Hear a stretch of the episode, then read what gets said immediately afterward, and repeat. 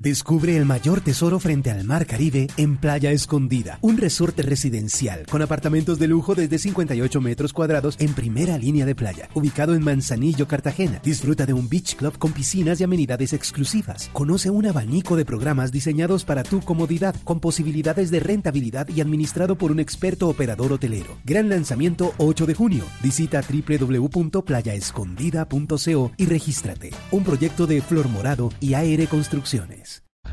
¿Qué se requiere para una buena conversación? Un buen tema, un buen ambiente, buenos interlocutores, preguntarles a los que saben y dejar que todos expresen su opinión.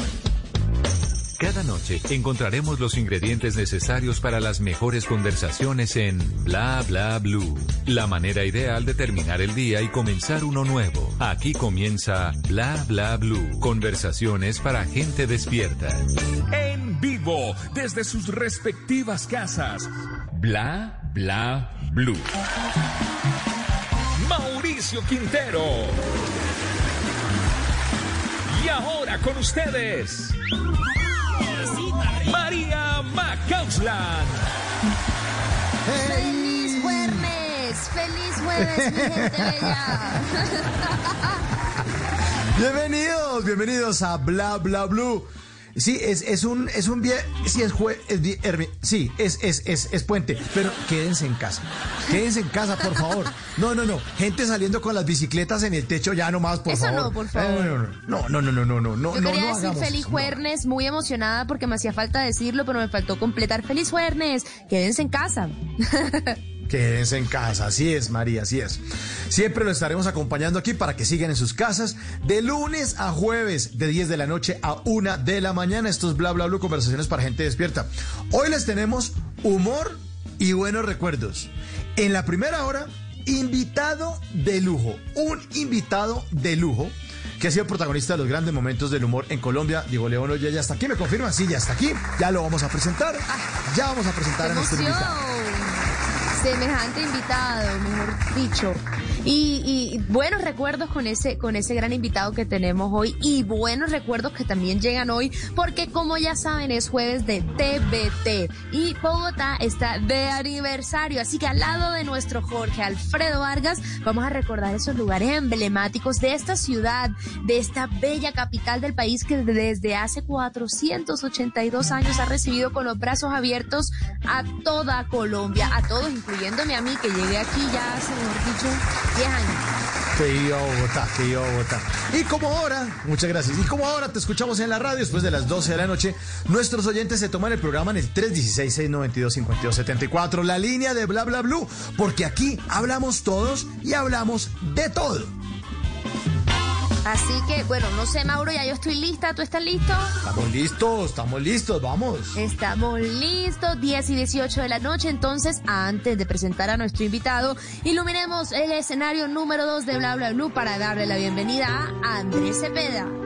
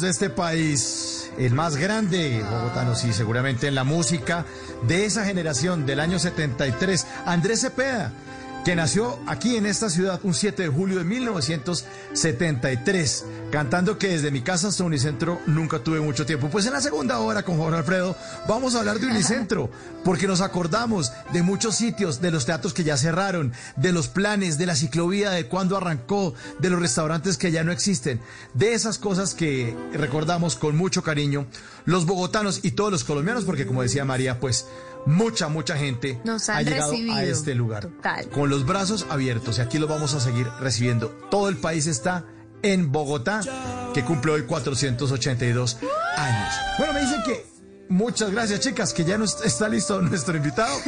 nuestro invitado esta noche es otro bogotano también de pura cepa. Bueno, eh, bogotano y bogotana. Pero digo, no lo digo por tener ese lenguaje inclusivo, sino porque unas veces lo vimos de Serafín y luego lo vimos de María Leona Santo Domingo. Sí, acuérdense, acuérdense. Así que recibamos con un fuerte aplauso a un maestro del humor en Colombia, señor Diego León Hoyos. Bienvenido a Bla Bla Bla. Buenas noches. ¡Ay! ¡Ay, qué belleza de recibimiento! Muchas gracias.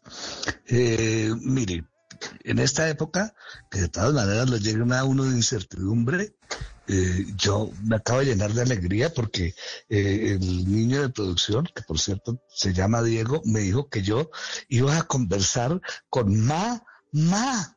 Y, y- y como uno está tan desesperado, yo me llené de ilusión y resulta que mamá es Mauricio y María, pero bueno, no importa. Qué alegría saludarlos a ustedes. Qué alegría saludar a todos sus oyentes. Y, y le quiero precisar que, claro que soy un bogotano, y claro que soy un bogotano mm, eh, esencial y he pasado toda mi vida aquí, pero ustedes, Mauricio, María y, oyentes, no se imaginan el trauma tan aterrador que fue para mí ser bogotano. Me explico. ¿Qué? ¿Por qué? ¿Cómo les parece que yo soy hijo de inmigrantes paisas, no? Yo me llamo Hoyos Aramillo, ¿no? Y fui Ajá. el primer vástago, ¿no? El primer muchachito de una familia de inmigrantes paisas que nació en Bogotá. Estamos hablando de los años trauma. 50, cuando este país estaba lleno de horribles prejuicios reg- regionales que afortunadamente se están acabando. Y mis dos hermanas mayores sí habían nacido en, Bo- eh, en Medellín. ¿No? Y vivían muy ufanas y muy orgullosas de ser antioqueñas y de toda esa mitología totalmente estúpida de la raza y del empuje y de la ¿no? Lo que ocurre con los regionalismos y que los países son la chimbelola, etcétera, etcétera, ¿no? Y en cambio, ¿no? el que fuera bogotano era horrible, ¿no? O era hijo qué de eh, aristócratas hipócritas o de indios sucios. Hagan mejor indios sucios, como si los Ay, indios de este no. país no le hubieran enseñado a los españoles a bañarse y a quitarse Sí, señor. eh, eh, eh, ese olor de armadura y de sangre que traían. Si alguien no era sucio en, en este país, eran los indios que adoraban el agua. Bueno, como sea, entonces, eh, ¿cómo le parece que había- existía entonces, cuando yo nací, un apelativo un- un horrible, denigrante, que era decirle eh, eh, a quien había nacido en Bogotá, le decían, estoy diciendo esto, sé muy bien que estamos cumpliendo años, ¿no? Y por eso lo estoy diciendo. ¿no? Ujú. y cumpliendo Sí, sí. años la- los bogotanos y la ciudad. Y mis hermanas que habían nacido en Medellín me humillaban y me decían, Rolo, Rolo, Rolo, y me hacían llorar. ¿Cómo les parece? Ay, no. Mauricio, María, colombianos. No, no puede esto. Cómo es de terrible el regionalismo. Entonces, un día mi papá me, me, me vio llorando y me, me levantó y entonces me puso ahí en las piedras y me dijo, ¿y usted por qué está llorando, muchachito? "Ay, ¿Por qué dice le dice que yo soy rolo, rolo, rolo, rolísimo, rolísimo, rolísimo? Y entonces me dijo, a ver, mi amor, a ver, mi amor. Si eh, una gata tiene su cría de gaticos en un horno, ¿qué nacen? ¿Panes o gatos? Entonces yo le dije, no, pues pues gatos. Entonces usted, entonces usted es paisa, no llore más. Ahora, eh, eh, en su momento eso me hizo mucho bien. Ahora me importa Eso te calmó. un Ajá. pito, ¿no? Y soy bogotano, profundamente bogotano, porque aquí nací y adoro esta ciudad con toda mi alma. Y me agarro de una cosa que acaban de decir ustedes, ¿no? Eh, la ciudad eh, fue muy insolidaria. Primero porque era una ciudad de inmigrantes que veníamos de todas partes del país. Nuestros padres estaban llenos de nostalgia y no encontraban un momento para hablar mal de Bogotá hasta que Bogotá nos empezó a dar cosas. Y ustedes mencionaron una cosa que a mí me parece crucial, que es la ciclovía Sí. Cuando se hizo la Sí, ciclovía, ¿no?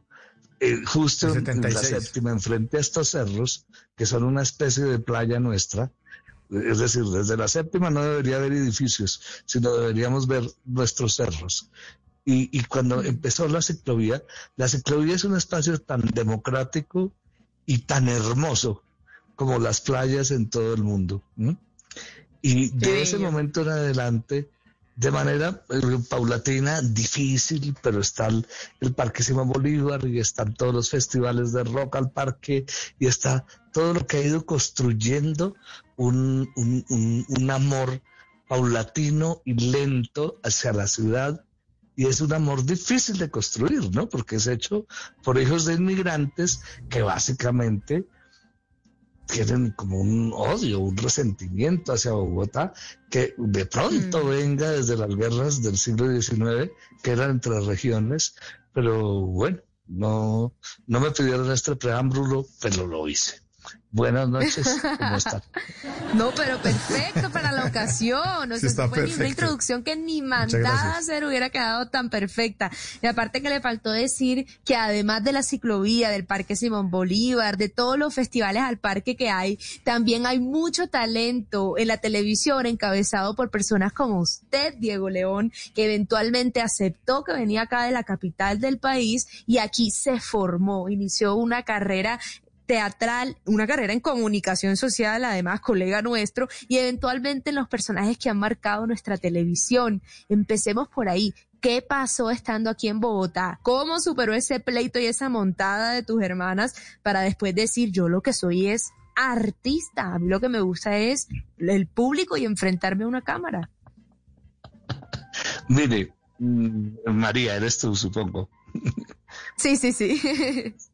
Es que no es Mauricio, María, es Mauricio. Que tiene Es que tengo la voz delgadita. y adorable acento caribeño. ¿Dónde eres tú, María? Ajá, ajá, soy yo, la propia caribeña total. La propia caribeña total de dónde, mi María. De Barranquilla, que también me acogió Bogotá hace 10 años. Ay, de Barranquilla, la arenosa, la ciudad más delirante y más importante de este país. Eh, tú Tan lo tienes más bello, claro ay que no, yo, me María. derrito. Tú Me sabes que derrito este siglo XX invitado. El siglo XX y la cultura y la modernidad y el cine y la literatura y la arquitectura y todo entró a este país por Barranquilla, ¿no? Eh, Ay, eh, sí, esa es una de historia de, de amor y de dolor, porque Barranquilla, Mm. de ser la ciudad más importante de este país, en la medida en que por ahí entró de verdad eh, el siglo XX, la literatura, los tres o cuatro inmigrantes que tenemos eh, llegaron a Barranquilla. Eh, bueno, y, y yo te cuento. Yo, yo uh, crecí, claro que es un error decir que yo crecí, porque yo nunca crecí. Sigo siendo la misma Ay, me encanta cuando tenía eso. 12 años. ¿no? Yo, eh, digamos, envejecí en un multifamiliar que se llamaba el Centro Nariño. El Centro Nariño fue tal vez el primer multifamiliar que tuvo Colombia. Mucha gente lo identifica porque queda justo enfrente a Corferias y por, por fuerza todos vamos a Corferias. En un separador, María, que había en la Avenida de las Américas, creció un pino, un abeto canadiense torcido, María, torcido. Incluso eso le sirvió a nuestros padres, a todos los que crecimos en ese multifamiliar, como un ejemplo para aleccionarnos y decirnos, miren ese pino, un niño que nace torcido, permanece torcido, de manera pues que pórtense bien. Y el pino era como ejemplar, era un pino con, muy grande, de 40, 50 metros, y era torcido. Y los niños del centro Nariño le decíamos la escalera. Digo otra cosa, en la mitad de ese centro familiar había una caja de Pandora. Una caja de Pandora es una caja que encierra todas las pasiones, todos los amores, todas las maldades y todas las cosas eh, buenas y malas que nos ocurren a los seres humanos. La caja de Pandora es una especie de, de figura mitológica y, el que la abría descubría los secretos, las pasiones, los placeres, los horrores, los pecados, las condenas. Pues esa caja de pandera era un teatro, un cine. Wow. Y eso es lo que es el cine. Es una caja donde están enterradas todas las pasiones, todos los dolores, todo el heroísmo, toda la bondad, toda la maldad, entonces, el, ese cine, que era el Teatro Cádiz, era esencial. Entonces, nosotros íbamos todos al matinal en el, domingo, al, Teatro Cádiz, y después nos íbamos a ese árbol, que ese árbol se llamaba la escalera, pero era como una, ¿qué te digo yo? Como una, mm, estaba inclinado y uno se podía subir por él caminando. Eh, y ese árbol fue todo lo que se nos ocurriera. Fue eh, el submarino Nautilus, fue Ay, no, me muero. Apache, fue la fortaleza de los emperadores o de los soldados romanos, fue un barco pirata, fue todo lo que quisiéramos. Era todo, la escenografía, la todo. La conexión entre un árbol torcido y el, y el, y el, y el teatro Cádiz es demasiado fascinante porque del, del teatro nos íbamos a representar todas esas películas ahí arriba. Y entonces, eh, a mis hermanas eh, traté de matarlas porque yo mm, tal vez mi primera representación fue como cura. Entonces yo ejercía como cura y le impartía a todas mis tías que eran todas paisas, todas muy beatas, ¿no? Y tal y tal. Y que me tenían que eh, acolitar mire, acolitar, vale la palabra, acolitar mi intención de ser cura y yo muy chiquito hacía misa y les impartía a todas la santa bendición, ¿no? Y la santa misa y les daba la comunión. La comunión, desde luego, eran botones, los botones de mi mamá, que era modista. Ay, divino. Casi se muere una tía porque se lo tomó muy en serio y se la tragó. Y, se tragó Pero ese botón, ese botón fatal, letal, iba dirigido a mis hermanas que no se lo tragaron. Le cayó a la pobre tía. Ajá. La pobre tía pagó mi vida contra mis hermanas. Bueno, finalmente yo vi ahí, eh, María, a los 14 eh, años una, una película, ¿no? Eh, en ese cine de barrio, les cuento. Y salí flotando en una nube de beatitud, créame. Caminé todos los senderitos del centro de Nariño iluminado como Bolívar frente al Monte Aventino en, en Roma, cuando juró solemnemente dedicaré mi vida a liberar a América de los españoles, yo juré solemnemente, cuando grande voy a ser asesine, es decir, director de cine. Y ese es un momento crucial que cambia mi vida. A los 14 eh, añitos. Entonces ahí, no, no, yo no es que me haya liberado de mis hermanos, sino que aprendí a adorarlos aún más. Ah, o sea, no le volvió a dar botones nunca más. pero que he debido, he debido volverlo a intentar, María, ¿qué tal? No, no, no, no, menos mal no se metió por ahí en problemas. Pero qué maravilla escucharlo hablar con mm. ese amor y con esa entrega al mundo de, del cine, de, la televisión, de la pantalla, de recrear personajes eh, y de realmente convertirse en esos personajes que nos roban el aliento, porque por lo menos yo en mi caso, y tengo que saltar directamente allá, yo crecí viendo a Serafín. Y eso para mí era real. O sea, este es un personaje que incluso yo todavía hace parte de mi realidad y ese personaje recreado por ti. ¿Cómo fue posible dentro de ese universo que poco a poco fuiste creando eh, enamorarte de, de- de esos guiones y, entregarte tanto a, a- lo que escribían los guionistas. Ay, María, no cosas tan lindas me dices. Mira, Para mí muy importante estar hablando contigo, yo no lo puedo creer, solo que estoy contenida porque eh, eh, Porque, ajá, eh, en primer lugar hay una cosa que a mí me resulta muy divertida y muy irónica, ¿no? Muchas personas como tú, ¿no? sí. se me acercan y me dicen, me dicen, yo crecí con Serafín, yo crecí con Serafín, yo crecí. Y, y, y cómo te parece que he descubierto que hay un montón de colombianos que crecieron con Serafín, menos yo, hijo de puta, perdón. Tócale un pito. El único que no creció viendo a Serafín fui yo. Yo sigo midiendo los mismos 1.60 y todos ustedes crecían.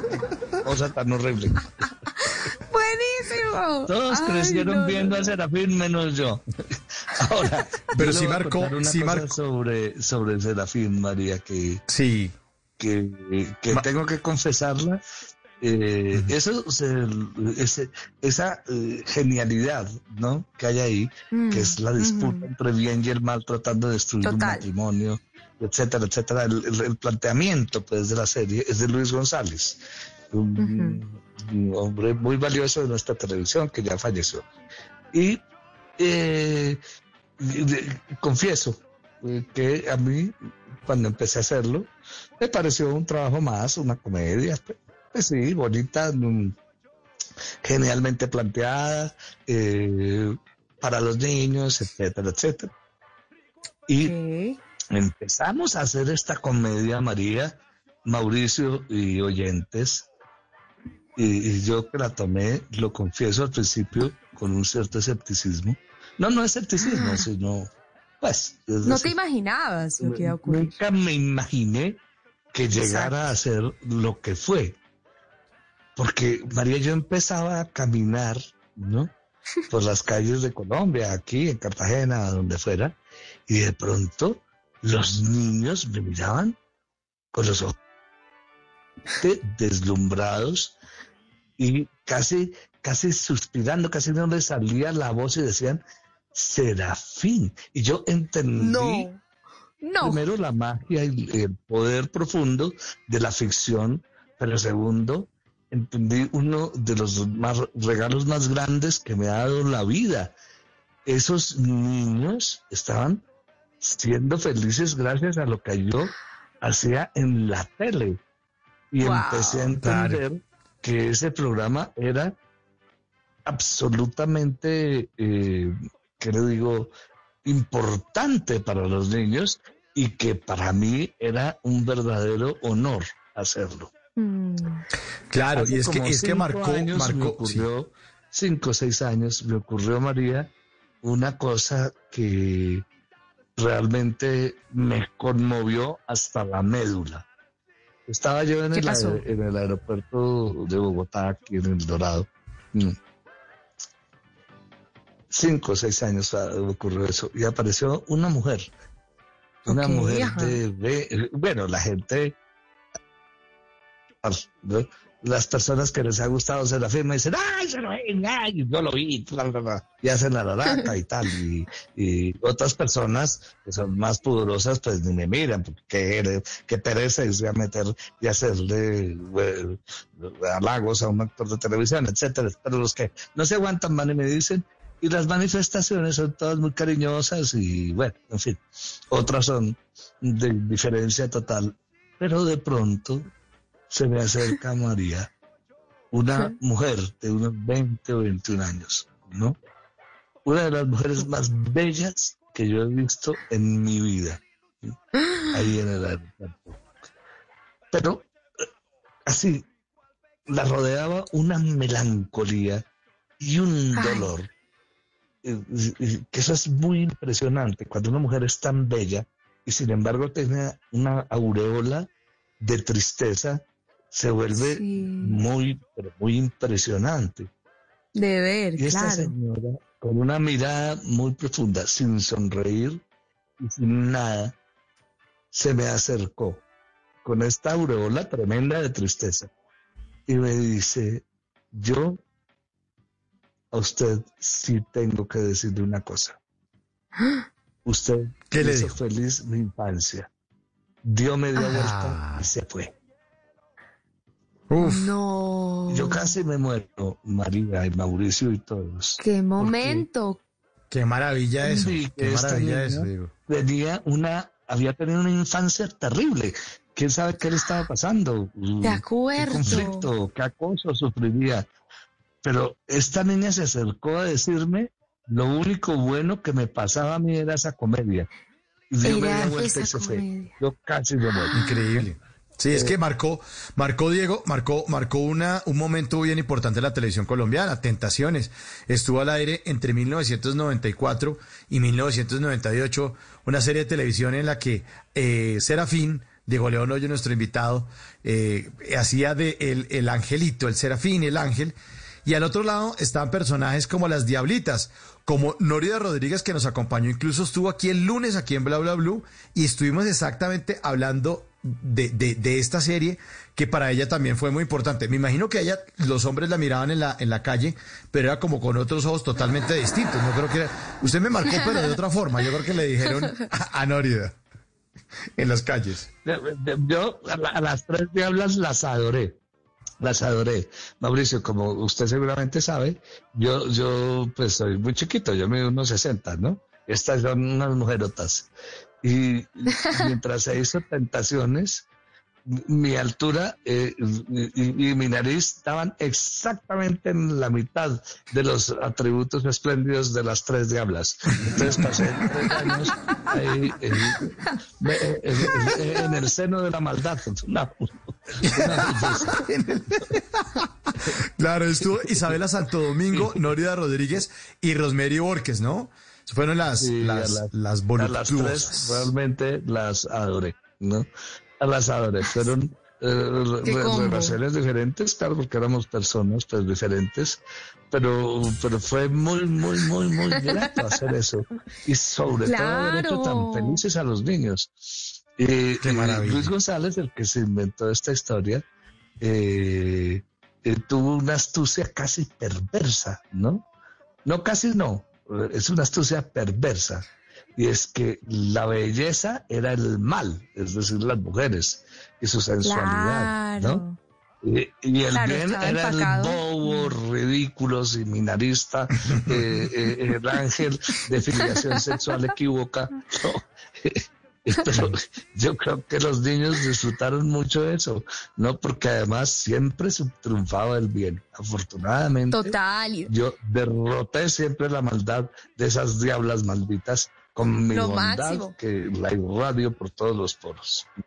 Y me acuerdo también que la banda sonora de la producción se volvía la canción infaltable del día y uno le quería subir. Es más, si está por ahí, ahí súbanle, por favor.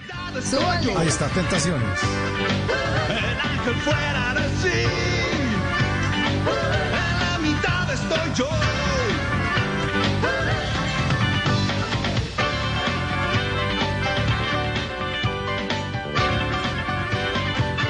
10 de la noche, 43 minutos. Estamos esta noche con Diego León Hoyos. Diego León Hoyos, invitado. Pero me dice que, que Simón Hernández, que se está acercando al programa, que nos quiere hablar de algo, Simón. Adelante, que viene muy cachaco, que vestido a la de, de sombrero, de copa, de, de- bastón. Adelante, a la carajo, mi chino. Sigue, chino querido. Sigue a la carajo, Simón. Cachaco o rolo, dos palabras que se han encargado de identificar a los habitantes de la capital del país. Empecemos por los rolos, una palabra que según dicen es proveniente de la época colonial y era usada por los españoles en tono de burla a aquellos mestizos nacidos en la sabana de Bogotá por su particular pronunciación de las palabras, en especial de la R. Pero por otro lado, según creencias muiscas, con esta palabra se le conocen también a los nacidos en Bogotá, pero que sus padres son oriundos de otra ciudad, ya que, diciéndolo en un tono un poco jocoso, se enrolan y como resultado su hijo sería un rolo. A diferencia del rolo, el cachaco en especial tiene una historia proveniente de Europa. Se dice que este nombre se creó a partir de la unión de una palabra francesa, caché, que elude a la calidad y en unión con la palabra inglesa coat, que traduce abrigo o saco, daría como resultado la palabra cachaco. Y desde ese momento surgió la costumbre de llamar cachacos a las personas que nacieron en Bogotá. Estas personas solían vestir bien, no eran unos desguarambilados, era gente chusca y chirriada, caray, de esos que decían, a la sardina, filipichín, atortolado. Pero si usted creía que eran una especie en vía de extinción, déjeme decirle que no. Y para comprobarlo, hemos invitado a la segunda hora de Bla Bla Blue a un bogotano, un cachaco de los originales y con todos los honores, criado a punta de ajiaco santafereño y a propósito, más santafereño y cardenal que cualquiera. Jorge Alfredo Vargas estará en nuestros jueves de TVT celebrando el aniversario 482 de nuestra querida Bogotá, para que recordemos lugares, bares, parques, restaurantes, teatros y muchos sitios bogotanos que hacen parte de nuestros bonitos recuerdos. Y mientras son las 11 de la noche, una canción hecha por bogotanos para Bogotá. Feliz cumpleaños a la capital de Colombia. Una joya brilla entre montañas, imponente Bogotá, bella, misteriosa, fascinante. Bla bla blue. Conversaciones para gente despierta.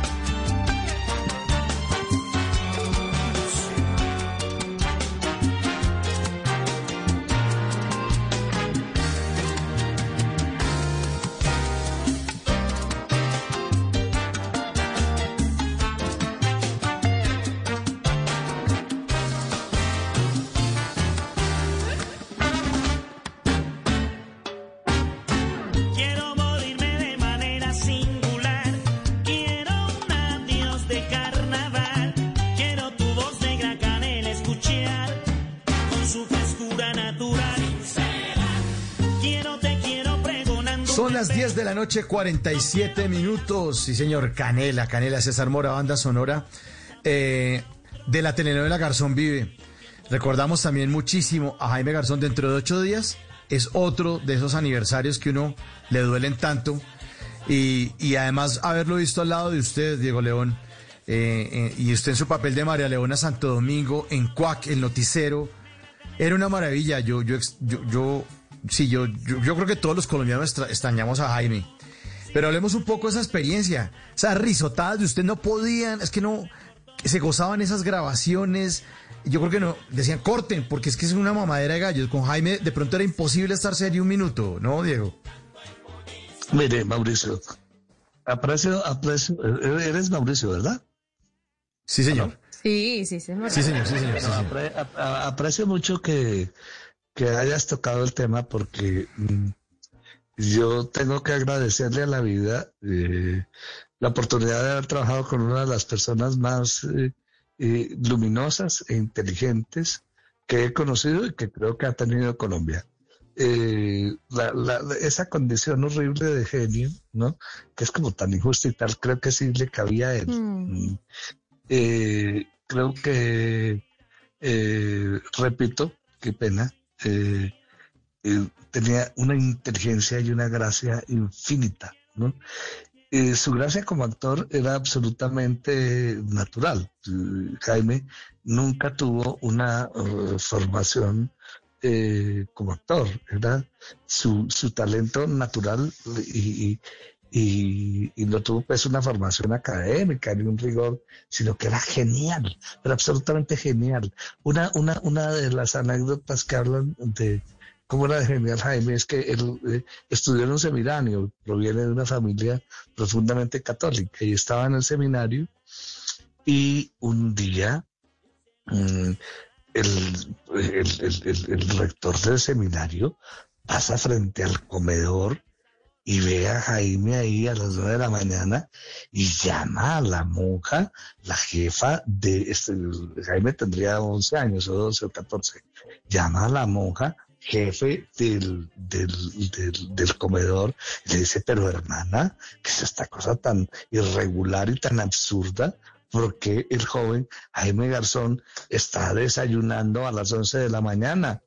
Y la madre le dice, ay, ay, padre, pero usted, usted nos acaba de llamar a decir que le diéramos desayuno. Pues el que había llamado era Jaime, y, y- y- Ay, imitando no. una voz perfecta al, al- al rector. ¿no? Increíble. Y convincente. Pero, pero les quiero contar solamente un, la capacidad de Jaime para detectar dónde había una anomalía y un error y una cosa tremenda en este país. Mm, La conocen todos los colombianos. Eh, solo le puedo contar una anécdota que no conocen porque ocurrió aquí en mi casa. Yo vivo eh, muy cerca a donde grabábamos el, pro- el programa, yo vivo en las Torres del Parque. Y ese programa se hacía en RTI, en la 19, y aquí comíamos porque mi mujer nos invitaba a comer y estábamos aquí todos comiendo, etcétera, etcétera. Y resulta que en este mismo edificio vivía un político costeño, ¿no? Un político costeño que había estado en la cárcel por crímenes electorales y lo acababan de librar y era pues un señor muy famoso pero muy inquietante, ¿no?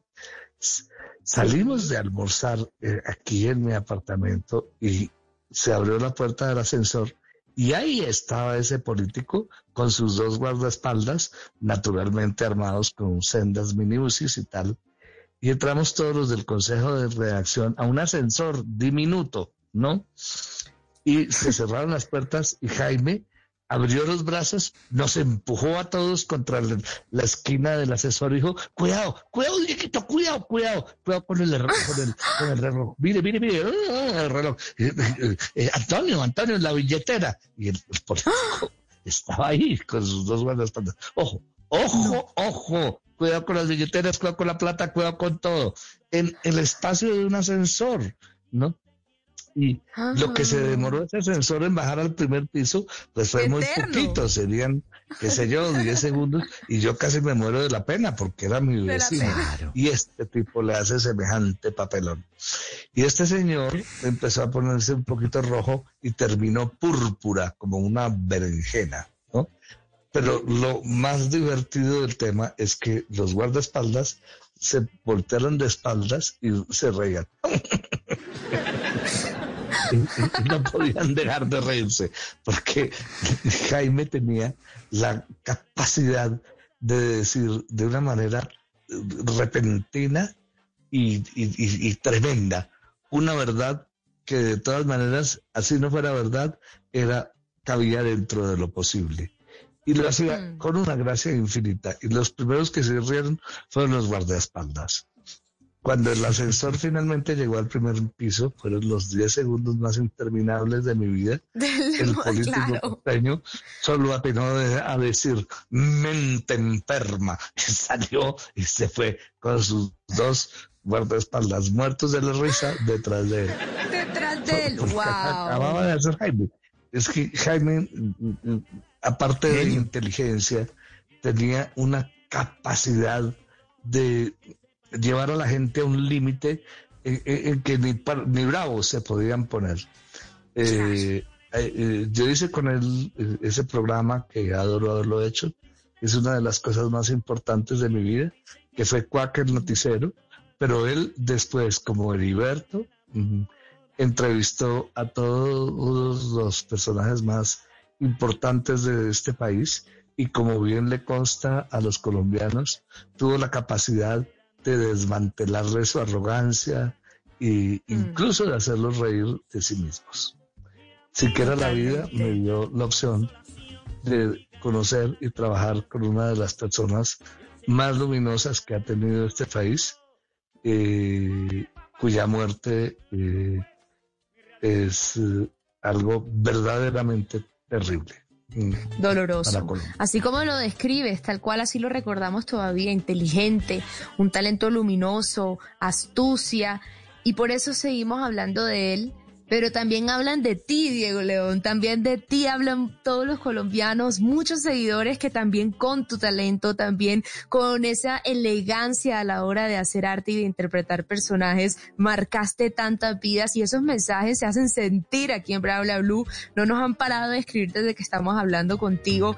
Mensajes que llegan eh, por Twitter, arroba Papa Sagrada dice de lo mejor de Colombia. Gracias, don Diego León Hoyos, por tu talento. Arroba Daron Smith dice grande, don Diego. Arroba H. Rey Will dice maestro, los mejores recuerdos de los 90 con usted. César Puello dice inmenso Diego León junto a Jaime Garzón. Nos regalaron muchas sonrisas y nos recordaron el mierdero en el que vivimos, como la historia que acabamos de escuchar.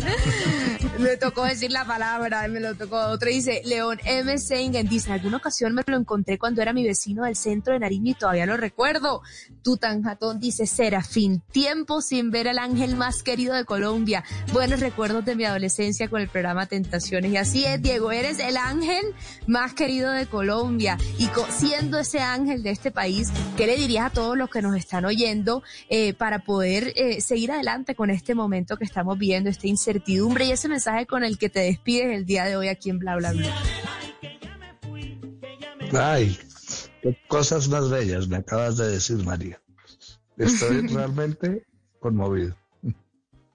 Qué bueno. Lo que escribieron los oyentes realmente me abruma, me abruma de felicidad y me, da un poquito de bochorno porque me da pena, pero también me llena de felicidad. Claro. Claro, claro. Esa es la idea, llenarte de felicidad. Sí, sí. Sí, realmente sí tengo que agradecerle a la vida eh, mm, que mi trabajo eh, le haya llevado alegría a, a los niños primero y a las personas. Hmm. Sí, alegría total. así, como con Pero esperemos, sí. Eh, esperemos que, empiece como a, desvanecerse esto, que encontremos una salida, una vacuna. Queremos volverlo a ver, Diego León, en pantalla, en los teatros, detrás de los grandes proyectos de humor de este país. Y, y le queremos agradecer muchísimo que esta noche nos haya acompañado aquí en Bla Bla Blue. Le mandamos un abrazo gigantesco, eh, lleno de agradecimiento por esos bellos momentos que nos ha hecho pasar a los colombianos. Gracias, Mauricio. Sobre, sobre esto del confinamiento y esta situación tan horrible que estamos atravesando, uh, no solo nosotros los colombianos, sino la, humanidad entera. Al principio yo tuve una especie de, defensa eh, frívola y juguetona. dije, qué maravilla el, confinamiento. Qué dicha, porque esto me ha demostrado que yo siempre he amado a la humanidad, pero odio a la gente. Qué delicia no ver a nadie, ¿no? y, realmente el confinamiento mm, le, le, hace a uno descubrir unas cosas muy importantes sobre lo que no ha hecho, sobre su encuentro consigo mismo, eh, con sus lecturas, con con su, propia intimidad, ¿no? Eh, ahora, lo que pasa es que está muy largo y, como voy a repetir una frase que está muy de moda, ¿no? Es que lo único que tenemos es un túnel al final de la luz, ¿no? Porque no mm. hay como una solución clara. Pero haya solución o no, haya vacuna o no, mm, creo que lo que tenemos es que aprender a vivir con el tema, ¿no? Y es muy difícil, que vivir con el tema eh, supone aislamiento, eh, es decir, yo sé que todos, absolutamente todos, eh, soportamos todo, menos no abrazar a las personas que amamos, ¿no? Ay, sí, dímelo a mí que soy costeño. No podemos, no podemos abrazar, ni besar. Yo, si, si a mí me la presentaron, no sé si usted y yo, María, nos, nos conozcamos, de pronto sí, pero si a mí me la presentan mañana y yo no le puedo dar un beso al conocerla, pues eh, eh, hay una cosa que queda como incompleta en la vida. ¿no? Totalmente, totalmente. A mí me presentan a María o a Mauricio, pues eh, yo quiero abrazarla, y eso es difícil, ¿no? Pero A mí sí le recomiendo, yo sí, el beso sí se lo regalo, muchas gracias Diego León, se lo agradezco mucho. El beso Ay, sí no se es lo que se pierde, Mauricio. Yo sabía. 11 en punto. Diego León, muchas María. gracias, muchas gracias, Ay, muchas cómo Me gracias. encantaría abrazarla cuando nos veamos. Y pues, habrá tiempo, se va a poder. Esa- y además nosotros doble somos beso. eh, latinos y además colombianos, ¿no? Claro. No todos. Me da pero- doble beso. Muchos somos el muy, mío y el de muy tocadores. Es que el contacto es muy importante. ¿no? Apapachar, como dicen en la costa. es. Sí, señor. Bueno, habrá tiempo entonces para que nos reencontremos con Diego León Hoyos, a quien le mandamos un abrazo virtual y seguramente vamos a tomarnos un café por ahí, un abrazo y el besito para María. Diego León Hoyos, muchas gracias por estar esta noche en Bla Bla Blue.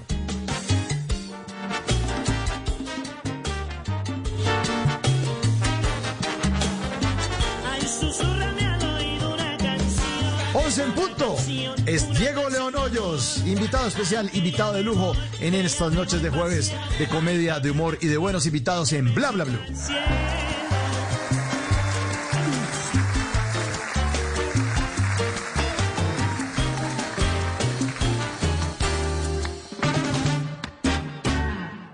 En las noches la única que no se cansa es la lengua. Por eso, de lunes a jueves a las 10 de la noche empieza Bla Bla Blue con invitados de lujo. Yo soy Lorna Cepeda. Yo soy Diego Verdaguer. Les habla Consuelo Les habla el chef Jorge Raúl. Hola, soy Carolina Cuervo.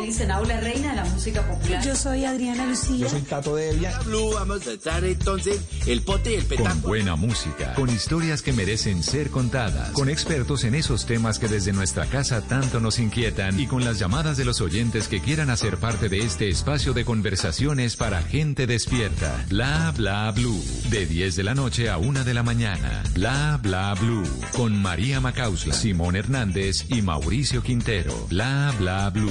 Porque ahora te escuchamos en la radio. Descubre el mayor tesoro frente al mar Caribe en Playa Escondida, un resorte residencial con apartamentos de lujo desde 58 metros cuadrados en primera línea de playa, ubicado en Manzanillo, Cartagena. Disfruta de un beach club con piscinas y amenidades exclusivas. Conoce un abanico de programas diseñados para tu comodidad, con posibilidades de rentabilidad y administrado por un experto operador hotelero. Gran lanzamiento 8 de junio. Visita www.playaescondida.co y regístrate. Un proyecto de Flor Morado y AR Construcciones. Verificación para calibre 50 con destino Mazatlán, México. Siempre te voy a querer. Disfruta a este artista en el gran festival La Calle 2020. Este sábado 15 de agosto a partir de las 6 de la tarde en La Calle 96.9 FM. La banda más. Invita a Blue Radio. Estás escuchando Blue Radio. Es momento de ver las estrellas o leer las páginas de un buen libro. Es tiempo de cuidarnos y querernos. Banco Popular. Siempre se puede. Hoy miles de policías cuidan las calles, cientos de médicos salvan vidas y millones de cajeros con su compromiso y dedicación entregan su servicio a todo nuestro país. Son acciones como estas las que hacen que días como hoy sean extraordinarios. Banco Popular. Hoy se puede, siempre se puede.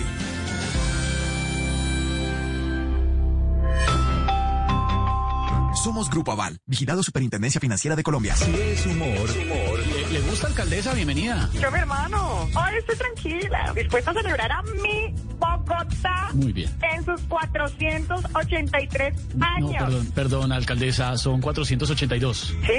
Sí. Momentico, momentico, mi hermano. ¿Quién está contando esos años? ¡Ay, para mirando! Si es opinión, ¿Cómo le ha ido a la ciudad con la alcaldesa Claudia López, Merced? Desde que ella se posesionó, mandó un mensaje interesante porque era la primera alcaldesa elegida popularmente en Bogotá. Apareció la pandemia, desde ese momento le ha tocado manejar una, una crisis. A mí no me gustó Claudia López manejando la crisis cuando enfrentaba al gobierno nacional. Me parece mejor la Claudia López de los últimos 15 días, que entre otras cosas ha trabajado en un tono menor y en colaboración con el gobierno nacional, sobre todo con el ministro de Salud. Voz Populi, de lunes a viernes desde las 4 de la tarde. Si es opinión y humor, está en Blue Radio, la nueva alternativa. La número uno del show Caracol llega a Bla Bla Blue. María Macausla. Yo feliz de estar con ustedes. Porque entre semana el show debe continuar, María Macauslan también estará al aire con nosotros en Bla Bla Blue. La moda también nos está convirtiendo en tendencia. Bla Bla Blue. De lunes a jueves de 10 de la noche hasta la 1 de la mañana. Bla Bla Blue. Porque ahora te escuchamos en la radio. Bogotá en una sabana de los Andes fue inventada. Bogotá es la capital, es un compendio de mi patria. Bogotá es un acertijo pa' el local y pa' el foráneo. Es una ciudad de todos, pero nadie se hace cargo. Bogotá es un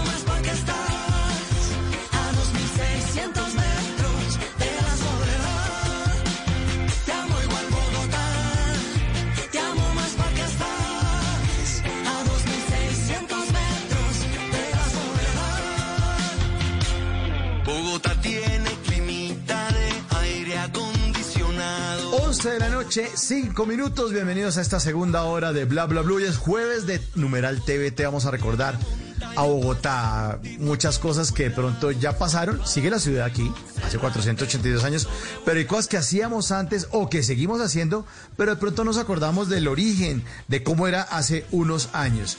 Eso que ustedes escuchan es Santa Fe, una hermosa canción hecha por Distrito Especial y Andrea Echeverry.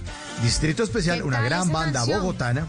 Sí, de Carlos Iván Medina, que es el tecladista de Carlos Vives y que es uno de los responsables del éxito de la provincia y de toda la fusión de música que empezó a generarse en los años 90 con Carlos Vives, pues eh, parte de, de esa amalgama era o es Carlos Iván Medina porque todavía sigue con el patrón, con Carlos Vives, y esta hermosa canción con Andrea Echeverry, celebrando los 482 años de la capital de la República, de la ciudad, que siempre ha recibido a todos los colombianos con los brazos abiertos. Bogotá. Te lava el cielo y limpia el caos del tremendo acelere y el afán del bogotano. Te amo igual Bogotá, te amo más porque estás a 2006. Y esta noche, un bogotano de lujo. Y además, uno de los grandes seres humanos que yo he conocido en mi vida. Esta noche, para hablar de Bogotá y para habla- hablar de esos grandes momentos de Bogotá, nos quiso acompañar Jorge Alfredo Vargas. Bienvenido, Jorge, muchas gracias. Muchas gracias por estar aquí en Bla Bla Blue. ¿En serio están en vivo? ¿En serio? Sí, señor. Tres, dos, uno, 11, tres, siete dos, uno. minutos. Pégalo, pégalo, socio. Pégalo, pégalo. en vivo. A ver, si está en No vivo, ¿qué hora creer. es allá en, en su casa, Mauro? Las 4 de la tarde, no mentira, son las 11 de la noche, 7 minutos. 11 de la noche, 7 minutos. Ustedes son lo máximo haciendo radio en vivo hasta ahora, pero la radio tiene que ser en vivo. Eso grabado no saldría. Sí, señor. por esa presentación y me, me tocará hablar así, más de lo que hablo así cuando soy cachaco y bogotano, carajo.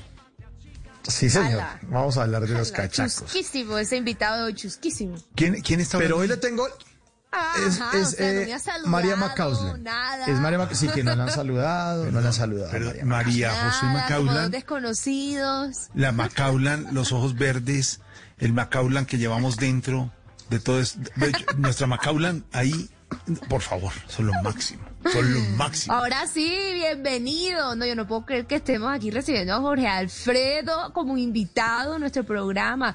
Invitado honorable de Diego Leonoyos a Jorge Alfredo. Y estamos por todo lo alto. Oye, Pero oye. cómo no, si Bogotá Oiga, Dieguito, está eso es lo máximo. oye. Es lo máximo el maestro Diego León.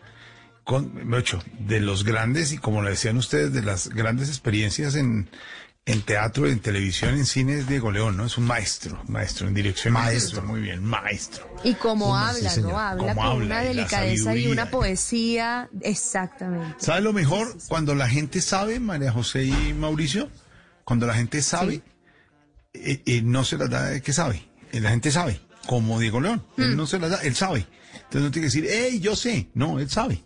Y listo, y es un duro. Pero, Mauro, me da pena con usted. Pero usted tiene a su María José y yo no iba a venir solo a este programa.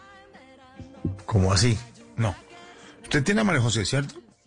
Sí, señora, aquí Entonces, está María bueno, José Macausland. Pues si, si me iba a enfrentar yo a Mauricio en Bla Bla Blue Ay, no con María José, eso. pues yo dije no, pues yo voy a traer a mi María M. Causland de Voz Populi y la traje. Sí, señor, la traje. ¿Ah, sí? Sí, Mari- María M. Causland de Voz No Populi, la trajimos. Sí, sí. Ajá, ajá, ajá, ajá, mi amor. Son las 11. La 11. Justo en este momento, cuando conversamos y la gente está despierta, ajá, yo estoy acá en bla bla blue. Exacto. Y lo que más me gusta, María, María antes de, de- de- de dejarle el programa a, a Mauro, porque esto no es Voz Populi, es a las Ajá. 11, a las 11 hablamos, A las ¿cierto? 11. A las 11 conversamos con la gente que está igual de desparchada de nosotros y, ajá, y está conversando y está hablando y, ¿Y está qué despierta. pasa a las 12 que me emociona mucho? ¿Qué pasa a las 12? Después de las 12, lo que más me gusta, abrirlas. Ustedes saben, en contados minutos vamos a abrirlas. Eso. No te escapas de eso. va la no se me música, olvida. Ricardo, ahí va. Ajá, ajá. Eso. Eso. Ay, no, yo estoy lista. Estoy lista. Yo estoy lista. Ajá. María José Macausli le hicimos trasnochar, pero está despierta aquí. Sonamos igualito, qué cosa tan impresionante. Ajá, la propia caribeña acá en la nevera. O sea, hace 10 En la años. nevera. No te imaginas, no te imaginas. Estoy feliz de estar acá. Ya tiene claro la fecha en la que llegué, todo, pero me encanta porque, ah, o sea, es como por primera vez me estoy pudiendo oír cómo sueno. Mejor dicho. Oye, María José, pero ¿qué hora es? Dime la hora. María Ajá, José. yo- yo- yo- no, no, no, no, no, son no, las María José. 11, son las 11 y 11. A ver, ¿qué horas son, Ajá. María? ¿Son las qué? Por partida doble, son las, Las- 11 y 11. Son las 11 y 11. Es momento de pedir un deseo, un deseo. ajá. Ay, no, Ah, no pensamos mira lo mismo. mira tú, niña, mira tú. Y están igual y todo. pensando lo mismo, Increíble. ya está muy extraño. Como un espejo. Bueno, es que yo no iba a venir solo a esta invitación y me traje a mi María. eh, La de Voz Populi es María McKeulan. Usted tiene María José McKeulan. McKeulan. McKeulan, ella es que, es que, es que teníamos que llenar el programa como fuera. Entonces teníamos que traernos, bueno, con Jorge Alfredo tenemos suficiente para llenar, No, pero, no, no, pero no, no. ajá, ajá. Oiga, no, o sea, yo no, dije, pero ¿cómo así? a las 11, a las 11 tenía que estar yo. Sí, a sí, las sí, sí, 11. sí. Ahora te vas a quedar hablando así con to- entre todas tus amistades. Ya vas a ser costeña. Bienvenida al Carnaval de Barranquilla cuando quieras. Ajá, estoy lista con mis tres puntas. No sabes, cuando yo llegué a Bogotá, yo caminaba por la propia Bogotá en tres puntas, en pura chancla. Después me di cuenta que, ajá, que no, que no, que ya eran las 11 de la noche y, y no era para andar en chancla. Tampoco. Ay, Bueno, me encantó que el tres punta tampoco dieron la S. Muy bien. No, tampoco. ¿Qué tal esa vaina? Ah, Mierda. Oiga, A mí me encanta, ¿verdad? Porque todos los días eh, con, con Mauro en, en, en Voz Populi hablamos de lo que viene en Bla Bla Blue y nuestra Mary M. Caslin habla y lo que más me gusta de las 11 y a las 12. L- Dígame la última vez que vamos a hacer a las 12 de verdad para, para ya a- estar hablando de Bogotá. Todos los, Mary. todos los oyentes eh, emocionados. Sí. ¿Qué es lo que Bueno, pasa a las ajá, 12? mira, mira, te voy a hacer la invitación así como la hago todos los días en Voz Populi, en Voz Populi de 4 a 7 de la noche para aquellos que están eh, despiertos. Ahora nosotros vamos a hacer nuestra publicidad acá, ¿o no, Jorge? Sí, señora. Bueno, Buena, por favor, entonces, por favor, ustedes adelante, saben, adelante. ajá, esto es un canje, ¿no? ¿Cuántas menciones nos dieron o qué?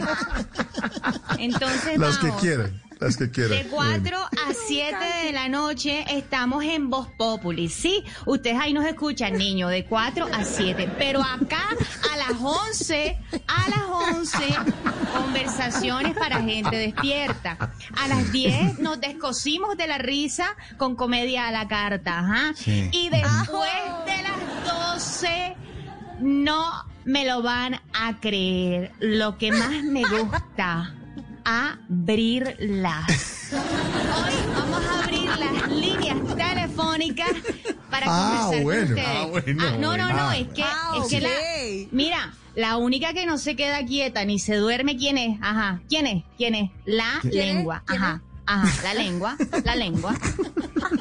Ya lo tienes Ahí tiene. Ven, ya me estoy preocupando. Te van a llamar a ti para el próximo programa y no a mí. Oye, qué cosa. Ah, qué cosa, aquí estoy, no, pues yo, yo quedo estupefacta. Mauro, mañana sí vamos a estar a las 4 en vivo. Mañana 7 de agosto. Sí, Estaremos- sí, mañana, mañana hay Voz Populi en vivo. Mañana hay una programación muy 4 a buena 7. en, de 4 a 7. Pero en Blue Radio, desde las 7 de la mañana hay en Blue Jeans. Claro. A las 7 de la mañana hay en Blue Jeans. De madruga. 7 a 10 en Blue Jeans. Sí, a las 11 programación especial. eh, arranca la programación especial Mm. en Blue Radio. Y, y- y ustedes, después a las 4 de la tarde, Voz Populi. Sí, porque viene a las 11 el especial de Ricardo Espina y después viene eh, buscarle a Juanjo con toda la parte del fútbol y el deporte. Entramos a las 4 y ahí estaremos, señor. Pero aquí estamos a disposición, María. Ya deje de molestar, de verdad, ya. Bueno, no, ajá, chao. ¿Cuántas menciones hago más? ¿Cuántas No, con menciones esas tenemos, tenemos, acá? señora. Bueno, Sí, mañana ya, 4 a suficiente. 7. Lunes a viernes 4 a 7. Arroba Muchas gracias. Ahí nos encuentran. Chao. Ajá. Gracias, María. bye. Gracias. María, Bye, bye, María. Mi corazón. Bueno, Jorge. Mi corazón. Sí, sí, sí. Hablemos entonces de Bogotá. Bueno, señor. Eh, el, el- en estos 482 años, el primer centro comercial de Colombia se construyó en Bogotá y tenía forma de M. Y eso, de eso me hizo caer en cuenta un tío, porque cuando llegaba a Unicentro me perdía porque no entendía, porque yo nunca había entrado a un centro comercial. En 1976 se fundó Unicentro en Bogotá, en el norte de Bogotá, construido por Pedro Gómez. Y mi tío, en un papel, en una servilleta, me dijo: Mire, mijo, no se pierda, es que este centro comercial tiene forma de M. Y yo no me he dado cuenta vaina.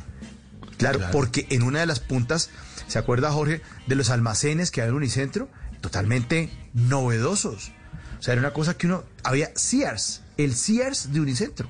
El Sears que originalmente, el Sears original, eh, en los recuerdos y patrullaje, que fue en la 53 eh, con eh, 17, pues todo el mundo iba a Sears, de, de, de, Sears, de Chapinero, y cuando se abrió Unicentro, Sears era 94. como el, el gran almacén ancla, ¿no? El, el almacén Sí, grande. claro. Pues Sears, que era, era lo novedoso, era almacén por departamentos, porque usted antes de Sears no encontraba eso, usted encontraba el No, señor. almacén de chaquetas, el de zapatos, pero este era por departamentos, estaba todo ahí metido, hasta óptica, había óptica, ¿usted se acuerda?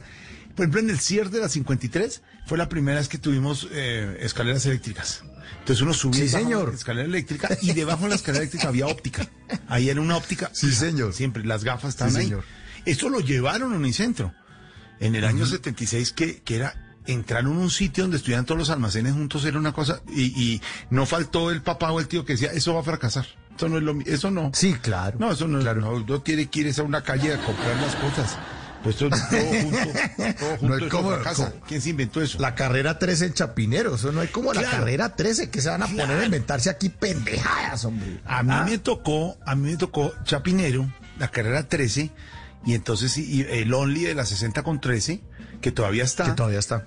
Exactamente, y todos los cines en la 13, desde el Cinelandia hasta cuando llegó el Astor Plaza, que, y el, y el, y el- eso fue el, el, el, Astor Plaza, que fue lo último en Guarachas, pero, pero eran todos almacenes, entonces están los de zapatos, estaban los de vestidos, pero llevarse a un sitio todos los almacenes al mismo lugar, eh, No, era una cosa increíble. eso no existía. Y además tenía, creo que usted lo tiene claro, Bolicentro. La, primer sitio Claro, de bolos. la bolera. Porque, la bolera, porque antes estaba eh, la Bolívar y la Salitre, pero esto era automático además. Entonces era increíble ir a jugar unos bolos cuando hicieron Unicentro y, com- y pagar la línea y ver que no había un pelado que iba y ponía los, los boliches atrás, sino era una máquina lo que lo hacía. Era una máquina, era automático. Claro, era automático. Uy, era extraordinario. Y había un local, había un local que también desapareció, Jorge Alfredo Oyentes, que era la Taberna Bávara. Eran unas rumbas. Yo si es que era menor de edad, me- pasaba y me asomaba. No, es unas fiestas allá la gente tomando cerveza, comiendo de todo, Mis papás música fueron en mucho a la taberna bávara, mucho, porque había banda alemana, tomaban cerveza y, y llegaron eh, al mismo tiempo de la, de la taberna Tío Tom, que era su competencia, el Ah, sí, litro de cerveza. Eran unos litros gigantescos de cerveza Y entonces eh, eso era extraordinario, ver, porque hasta ahí eh, todo el mundo tomaba cerveza en botella y en la cerveza normal, pero el litro de cerveza y la taberna Bávara tenía banda alemana en vivo que cantaba. En vivo, Y mis, sí, señor. Mis papás los viernes decían, nos vamos para la taberna bávara y eso era un acontecimiento. ¿Dónde están sus papás? En la taberna bávara. Una cosa por favor. extraordinaria, claro. En Bogotá. Había un restaurante, yo no sé si quedaba en Unicentro o no, Jorge Alfredo, que era el Eduardo, ese quedaba en Unicentro también. No, Había 90, una 90 No, con 11. 90, 90 con 11. 90 90 con con 11. Es que 11. mis papás se sacaban fotos, ahí iban a comer y entonces les entregaban la foto, obviamente en blanco y negro, su respectivo blanco y negro, y con el logo del restaurante en la esquina. El gran chef, Con el logo. eh, el gran chef fue Eduardo, en mucho tiempo en Bogotá. Ahí los oyentes nos van a ir complementando por las redes, pero era 90 con 11, había que hacer una reserva, un- un- una cocina extraordinaria tenía el restaurante Eduardo. Yo no sé si después fue Unicentro, pero el Eduardo siempre estuvo ahí, que después... Sí. eh, después ahí funcionó el, el gran restaurante antioqueño, ya en los años que me tocó a mí con QAP y con Ah, sí, del- de, de nuestro amigo Alirio.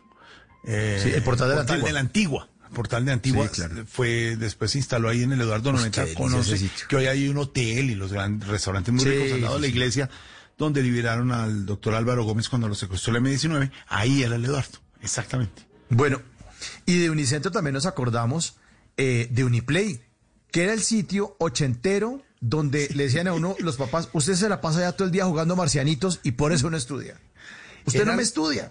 Era el primer acercamiento a lo que pasó con los videojuegos. Que ahora los, ¿Qué hacía ahí Sí. pegado? Eso era lo que uno decía allá, pegado. es una cosa como de Atari, ¿no? Lo primero que Sí, existía, claro. Como una evolución del Atari, era lo que existía ahí. Y pero era Sí. extraordinario estar, Uniplay era Star Play. Por, de- yo creo que de ahí salió la palabra Play, Mauro. Yo creería que sí. Yo creería que el origen de la palabra play o de que algo que es play, play. es bueno, es bonito, sí, salió del Uniplay, porque uno iba, uno iba a jugar allá a tirárselo de las once, eh, se iba a pata para la casa porque se quedaba sin un peso y los papás le decían a uno, a ver, pero ¿qué ganó en la máquina? Y uno, no, pues que no es de ganar, es que, no, no, no, usted no, ¿para qué se gasta la plata en las bobadas, hombre? Y uno feliz yendo, Mi- yendo Usted sabe lo que me dan a mí de, de, de plata para las once cuando era chiquito en el colegio. Salieron las monedas de dos pesos. El billete y la moneda de dos pesos fue novedosísimo. Pues más Sí, chiquito, antes de Uniplay. Mm, Porque había billete a peso, billete de cinco, billete de 10 y de 20 en esa época de chiquitos en Bogotá. Pero, pero llegó la moneda de dos pesos y el billete de dos pesos fue una novedad en esa época. No, en Uniplay ya, ya costaba más. Uh, claro. Sí, sí, seguramente Se uno lo- más. Se gustaba uno lo de que le daban para las 11, exacto. Todo, todo, todo. Y después uno salía de Uniplay y cami- caminaba por ahí a quedaba Ginos Pizza, cuando Ginos Pizza tenía eh, los muebles que eran esos muebles altos, que, se, que eran como familiares, Sí, ¿no? sí, sí, que eran como unos sofás de, de espaldar alto. Uno no alcanzaba a ver el- a las personas que estaban en la mesa de atrás. Sí, una cosa Y novedosísima. es- ese, ese olor, sí, ese olor del queso derretido ahí de la pizza es muy, La, muy, la muy Ginos Pizza sigue estando en el mismo rincón del en, En el mismo sitio. de- en el mismo sitio. Sí, la y la, del y la sitio, lo- competencia lo- de Ginos fue siempre la Sí. pizza nostra. Y la, La pizza Nostra, que también funciona. Claro. Sí. Y la pizza nostra se inventaron un tamaño que entenderás que me gustó mucho, que era el XXL. y, y ponían mesa, ponían mesa adicional para poner la pizza. Entonces esto era una, una- Lo que pasa es que, mire, Mauricio, cuando la pizza llegó a Colombia, eh, había pizza Mm. nostra, pizza po, la pizza po fue muy famosa, pizza, Gin- la Ginos pizza, pero la, la, la nostra, y, y la pizza no era tan, tan común comer todos los días pizza. En mi casa fue un acontecimiento. Cuando mi papá decía, eh, un viernes voy a pedir pizza, eso era un acontecimiento, era, era una cosa extraordinaria. Eso. Sí, era eso- como para celebrarlo. Sí, sí, exactamente. Y finalmente la hawaiana fue la que se impuso que es la antipizza para los italianos. Los italianos, ¿Cómo le van a Ah, echar no, jamón y, no, no. y- y pi- y piña una vaina? Y piña. Pero para uno era buenísimo. Sí, jamón y piña. Pero para nosotros era lo máximo la pizza hawaiana y ir a esas pizzerías era lo máximo, por lo que dice Mauro. Y olía desde el parqueadero de Unicentro. Siempre olía. Yo me- Sí, pero, pero el primer local de Llenos Pizza no fue el de Unicentro. El primer local, creo yo, me atrevo a rebuznar, que fue en la carrera 15 con calle 76 frente a Unilago. Era una casa. Y alcanzaba uno como a parquear carros y eso. eh, y después fue cuando ya inauguraron Unicentro y ya tenían sus locales. Ah, es decir, porque donde al, comenzó. al comercio, si al comercio que le iba bien, ponía local en Unicentro. Claro. Entonces en Unicentro había Iserra, había Unicerra, en Unicentro Y también. Uy, Sierra, claro. Uy, hubo, hubo grandes. Pero es que si usted, si usted sabe el origen de las cosas, si se habla del origen de las cosas, usted sabe, por ejemplo, Carulla, el primer Carulla, la 57 en la Sí, Avenida de Las Palmas, arribita de, de- de- del Campín. Campín. Era un, el primer supermercado María José Macaulán que llegó a. Colombia, llegó a Bogotá. Y Carulla era tomarte un carrito con ruedas. Eso no me tocó a mí. No, no vas a pensar que yo me tocó eso, no. Me tocó Ah, ya, no, ya me ya, tocaron los ya, Carulla ya yo grandes. estaba Pero preocupada. no, contaba mi mamá y mi papá. Cogerte un carrito y echar cosas en el carrito, eso no era, porque tú antes ibas a las tiendas de barrio y comprabas en las tiendas o Claro. había. o sea, el famoso autoservicio. Por favor, y llegar tú a la caja Ajá. y marcaban en la caja que en esa época no era digital, sino ese fue, por ejemplo, el primer carulla en la 57 arriba de, de El Campín para la gente que no es de Bogotá, 57 con mm, eh, 16 arriba del Campín, ese fue el primer carulla. Igual el que dice Mauro, el primer Ginos, o como decir el, me acuerdo yo, Mauro, el primer local de, de hamburguesas del Corral abajo del túnel de la Javeriana. Sí, señor. Sí, señor. Sí, señor. Abajo del túnel de la Javeriana. Tú pasabas el túnel Sí, señor. cuando uno sale de la, de la biblioteca del edificio central que llamamos en la Javeriana, los que estudiamos ahí, pasabas el túnel y al pasar el túnel, a mano izquierda, bajando hacia la 13, había un local chiquito y eran hamburguesas del corral. Ahí comenzó. No. el mismo ser. sabor de hoy. Exactico, no han podido. Sí, es el mismo. Oye, es el mismo sabor. El mismo. Es el mismo sabor. Las No, la mismas misma. papitas, las mismas no, papitas y el mismo pan que calentaban en una máquina No, qué y, y- hambre. y el, y el chef hacía dos redondeles de, de- de salsa de tomate. Bravísimo. No, pero esta pedimos, pidamos ya. Pidamos ya. Pidamos que La mejor hamburguesa, la, mujer, la mejor hamburguesa del corral, la especial, que tiene queso y tocineta. Esa nunca la... Y la tocinetica picadita, esa era. Con Ah, una lechuga y un tomate. Claro. Sí, delicioso, delicioso. Bueno, hay otro carulla también importante, Jorge Alfredo, el de la 63 con séptima, frente al Club de Comercio. Ese es el clásico también. Y por lo que usted decía, ¿no? Uno hacía mercado en, en Bogotá con canasto, porque uno iba con el canasto.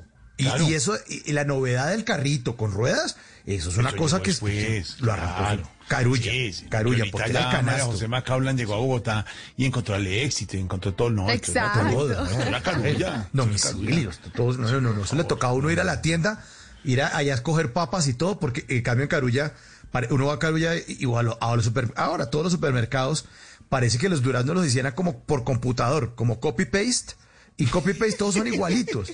en esa época, no, esos escarbe papa, escarbe papa, y la papa no está tan bien lavada. No, no, no, escarbe papa y echa entre el canasto.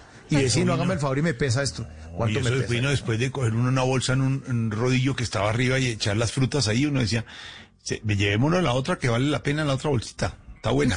Entonces nos acostumbramos a hacer la cosa, claro, claro, es que nos fue cambiando la vida, nos fue cambiando. Eso es que es un rollito y coger uno los, los tomates. No, eso había. no, no, no, eso Uno- no Es que uno, eh, María José, uno iba a la plaza. Había plaza, bueno, además de Palo que mal Curabastos, que han sido las grandes y, y- y centros de acopio, pero el 7 de agosto, todos todas las plazas tienen fecha patria, tienen fecha de fiesta Claro. patria. El 7 de agosto, el 20 de julio, sie- siempre tiene una plaza. Oye, Y- sí. 12 de octubre, la del 12 de octubre. Y no hay mejor bocadillo con queso en Bogotá, Ay, qué rico. María José Bacablan, Dame que el de la dato. plaza de mercado. Tú vas, te parten con un cuchillo que nunca has visto en la vida, es un cuchillo, es que no sabes el porte de cuchillo, el bocadillo con el pedazo de queso. Eso es lo máximo No la puedo creer que yo me esté enterando de esto apenas ahora, porque es que si hay un Ah, postre no. que en mi casa allá en la costa eso era infaltable, era el bocadillo con queso. Ah, no, Pero sin tiene que ser de la plaza de mercado. De la plaza de mercado. Sí. Es que mi papá tenía, mi papá tenía un Pontiac 50 y cuando lo vendió todavía le golpeaba así, voy a hacerle, eh, le golpeaba así y decía, no, esto ya no vuelven a hacer carros de estos. No, salir uno de este carro. papá, ya, compramos un Simca, compró un Simca 1000. Entonces, entonces eso que, eh, eh, los carros que había en Bogotá eran esos, el Plymouth, el, el Pontiac, el Chevrolet. Y entonces mi papá tenía ese carro y en ese carro íbamos a mercar a la plaza del del 12 de octubre, del 12 de octubre íbamos nosotros con mi mamá. Y mi mamá tenía las bolsas y los canastos para la plaza, que siempre se guardaban debajo de la escalera de la casa. Entonces, vamos a la plaza el sábado. Y a mí me gustaba Ay, ir, era por el bocadillo con queso que me comía con mi papá ahí en la No, plaza. No iba a ser para hacer mercado por la arveja y la cosa, no. Era por el bocadillo. A mí me gustaba ir era por desayunar, porque nos íbamos en ayunas a la Plaza del 7 de agosto los sábados y se van uno al segundo piso de la Plaza del 7 de agosto y se mete un caldo de esos, queda uno listo o un, o un tamal con un chocolate. No, no, no, vénganos en tu reino. Pero hablando, Jorge Alfredo, de los sitios de Uniplay y las cosas Play y el término Play, que seguramente sí es muy bogotano, Muy hay bogotano. sitios Play que hay sitios Play que dejaron de serlo, como por ejemplo la Avenida 15 era el sitio chic de Bogotá, porque era el sitio donde quedan las boutiques y los grandes almacenes de ropa de gente divinamente. Que si lo pasamos a, a Cali, es como la Avenida Sexta en Cali. Cuando yo Algo conocí a. Cali en 1980, yo decía, ay, eso es como la 15. Ve, no, no, está la, está la gesta, ¿oís? Está la gesta. está la y sexta. era, y e- la gesta. Y, y eran, eh, la avenida 15 era donde quedaban jeans and jackets, la ropa de la Jeans and gente Jackets, pudiente. me acuerdo, ¿no? claro. Y Norestar, y Claro. Norestar. Norestar estaba ahí, Claro. ¿Y Jeans and Jacket Sí. qué era? ¿Una tienda? ¿Literal? La tienda de ropa, por No, favor. no puede ser. Ah. María, María José no se acuerda. Jean- No, nunca. no, no conocí. No puede ser. Eh, ¿Está grave? No ¿Está grave conocí. esa, esa, esa No, diferencia? ahora sí me sentí viejito, viejito. yo también. Ay, Sí. no. Jeans and Jackets, las tiendas de Jeans and Jackets de gente joven era otra marca muy, muy, muy, muy bogotana, que es- después ya se abrieron tiendas en todo el país, pero en la avenida 15 era como el sitio chic, lleno de boutiques, y además la avenida 15 era doble. María, te voy a desayunar esa. ¿Qué? Doble vía, sí. No solo la 15, eh, María José Macaulan, para los oyentes que nos están oyendo en Bogotá y fuera de Bogotá, sino la carrera 11 también, que hoy en día la carrera 11 tiene sentido eh, norte-sur y la 15 sur-norte. Eso fue después. Yo estudié María José en el gimnasio moderno que queda entre la calle 74 y la calle 76, entre la carrera novena y la carrera 11. Ah, Ese sí. colegio, cuando lo fundaron, en el, don- en el 1914 era en Chapinero y lo pasaron a esos terrenos que donó don Tomás Rueda Vargas y grandes hacendados de Bogotá. Eso era una finca. Y donaron ese terreno donde es el moderno, en pleno corazón del norte de Bogotá, y donde hoy es el barrio El Lago, que se llama El Lago, que está un lago, que está la clínica El Country, eh, toda esta parte de la carrera 15 era un lago, el lago Gaitán. El lago Gaitán. Si tú pasas por la carrera sí. 15 hoy, ah, ves edificios torcidos porque abajo hay un, nivel frático muy alto. Y entonces eh, el lago Gaitán, y, y que hizo el gimnasio moderno cuando llegó don Agustín Nieto, el fundador, y revolucionó un poco la educación eh, en Colombia, era la escuela nueva. Entonces los las clases se daban en la naturaleza y salían a remar en ese lago que era ahí, que ahí estaba. Dicho. Claro, es que Bogotá, Bogotá, María José, llegaba hasta la calle 72, un sitio que había en la 72 con séptima, la séptima de la calle Real, como decían los cachacos, la calle Real, la carrera séptima, llegaba hasta un sitio que se llamaba el Tubevian. Tubevian era un sitio donde finalizaba Bogotá. Un sitio de, de encuentro, como de miscelánea, de cafetería. Y, ¿Y hasta ahí llegaba. finalizaba Bogotá? Sí, porque ahí llegaba el tranvía, hasta llega el tranvía. Tranvía y todo el transporte. Antes había tranvía. Las afueras. Las, Las afueras. afueras. Y de ahí para adelante eran fincas. Lo que ves tú hoy en Hacienda Santa Bárbara era una hacienda. Lo que es el barrio Santana era la Hacienda Santana. Todo eso en, en, en norte de Bogotá para los oyentes, eso eran grandes haciendas. La, la casona de la, del, del centro comercial de Santa Bárbara, Sí. esa casa era la casa de la finca, de la gran finca que había ahí. Y la Pepe Sierra, que llamamos hoy la, la 116, para los oyentes que están viviendo ahí cerca de la Fundación Santa Fe de Bogotá y de ahí para abajo, era de don, de don, la avenida eh, eh, Pepe Sierra era don Pepe Sierra, un hacendado de Bogotá, que tenía una finca ahí, grandísima. Eso era todo terreno de finca, de ahí para adelante. Pero qué tal la magnitud después de cómo se transformó y cómo creció Bogotá. Claro, Sí. es que los barrios, ¿No? los barrios como Teusaquillo y todo que eran las casas, era hacia el centro de Bogotá, donde vivieron pues los grandes eh, hombres de este país. Eh, La casa de Jorge Eliezer Gaitán estaba en la cuarenta y pico con 16. Esa es la casa de Jorge Eliezer Gaitán. Pero de ahí para el norte, no, eso no. Imagínese, Unicentro ni, o sea, ni soñar lago lo que iba a ser Gaitán. Unicentro en esa época, no, para nada. Sí, sí, sí. ¿Qué tal? Me contaba un profesor de, de la universidad que, con el que veíamos mercadeo, eh, que cuando construyó Pedro Gómez Unicentro la gente se burló de él porque eran más los parqueaderos que el centro comercial. Decían, Pedro Gómez es que es muy bruto, es muy bruto. ¿Cómo se le ocurre en todo ese terreno hacer un centro comercial? Bueno, poner un negocio donde los almacenes ocupan menos espacio que el parqueadero. Claro, era 1976 que no todo el mundo tenía carro, Pedro, pero Pedro Gómez, un visionario, se está dando cuenta de lo que iba a ocurrir en los años 80. Claro. Y ahorita, Claro. Pues es que, No es que en los las carros. casas, Mauro, Bueno. en las casas, en las casas un solo garaje, un solo carro. Sí. ¿Para qué hacer tantos parqueaderos? Y ¿Para lo que qué? hizo don Pedro Gómez fue, él, él vio lo que estaba pasando en el mundo entero, en Estados Unidos, y decía, lo que pasa ahora, María José, tú compras un sitio con parqueadero, porque todo el mundo Total. tiene carro. Bueno, ahora se ha transformado mucho, ¿no? La gente ya está pensando en bicicleta, etcétera, pero la gente compraba parqueadero. Y como dice Mauro, ¿un parqueadero para qué? Pues hoy ya le hicieron torre de parqueaderos unicentro porque no caben los carros. Torre de cinco pisos. Pero una- O sea, era- eran una más torre, grandes los sí. parqueaderos que Unicentro. Claro. Eran mucho más grandes. Y hay una cosa que caracteriza a Bogotá, es la arquitectura bogotana, y en eso tiene un sello de un, uno de los grandes genios del, del urbanismo, que es don Rogelio Salmona. Él construyó las torres del parque. Bueno. Eh, construyó, eh, sí, sí. Pero, o sea, es el responsable de muchas, muchas obras en Bogotá, como la Biblioteca de Virgilio Barco, eh, como parte de, la- de la- de los edificios de la Universidad Nacional.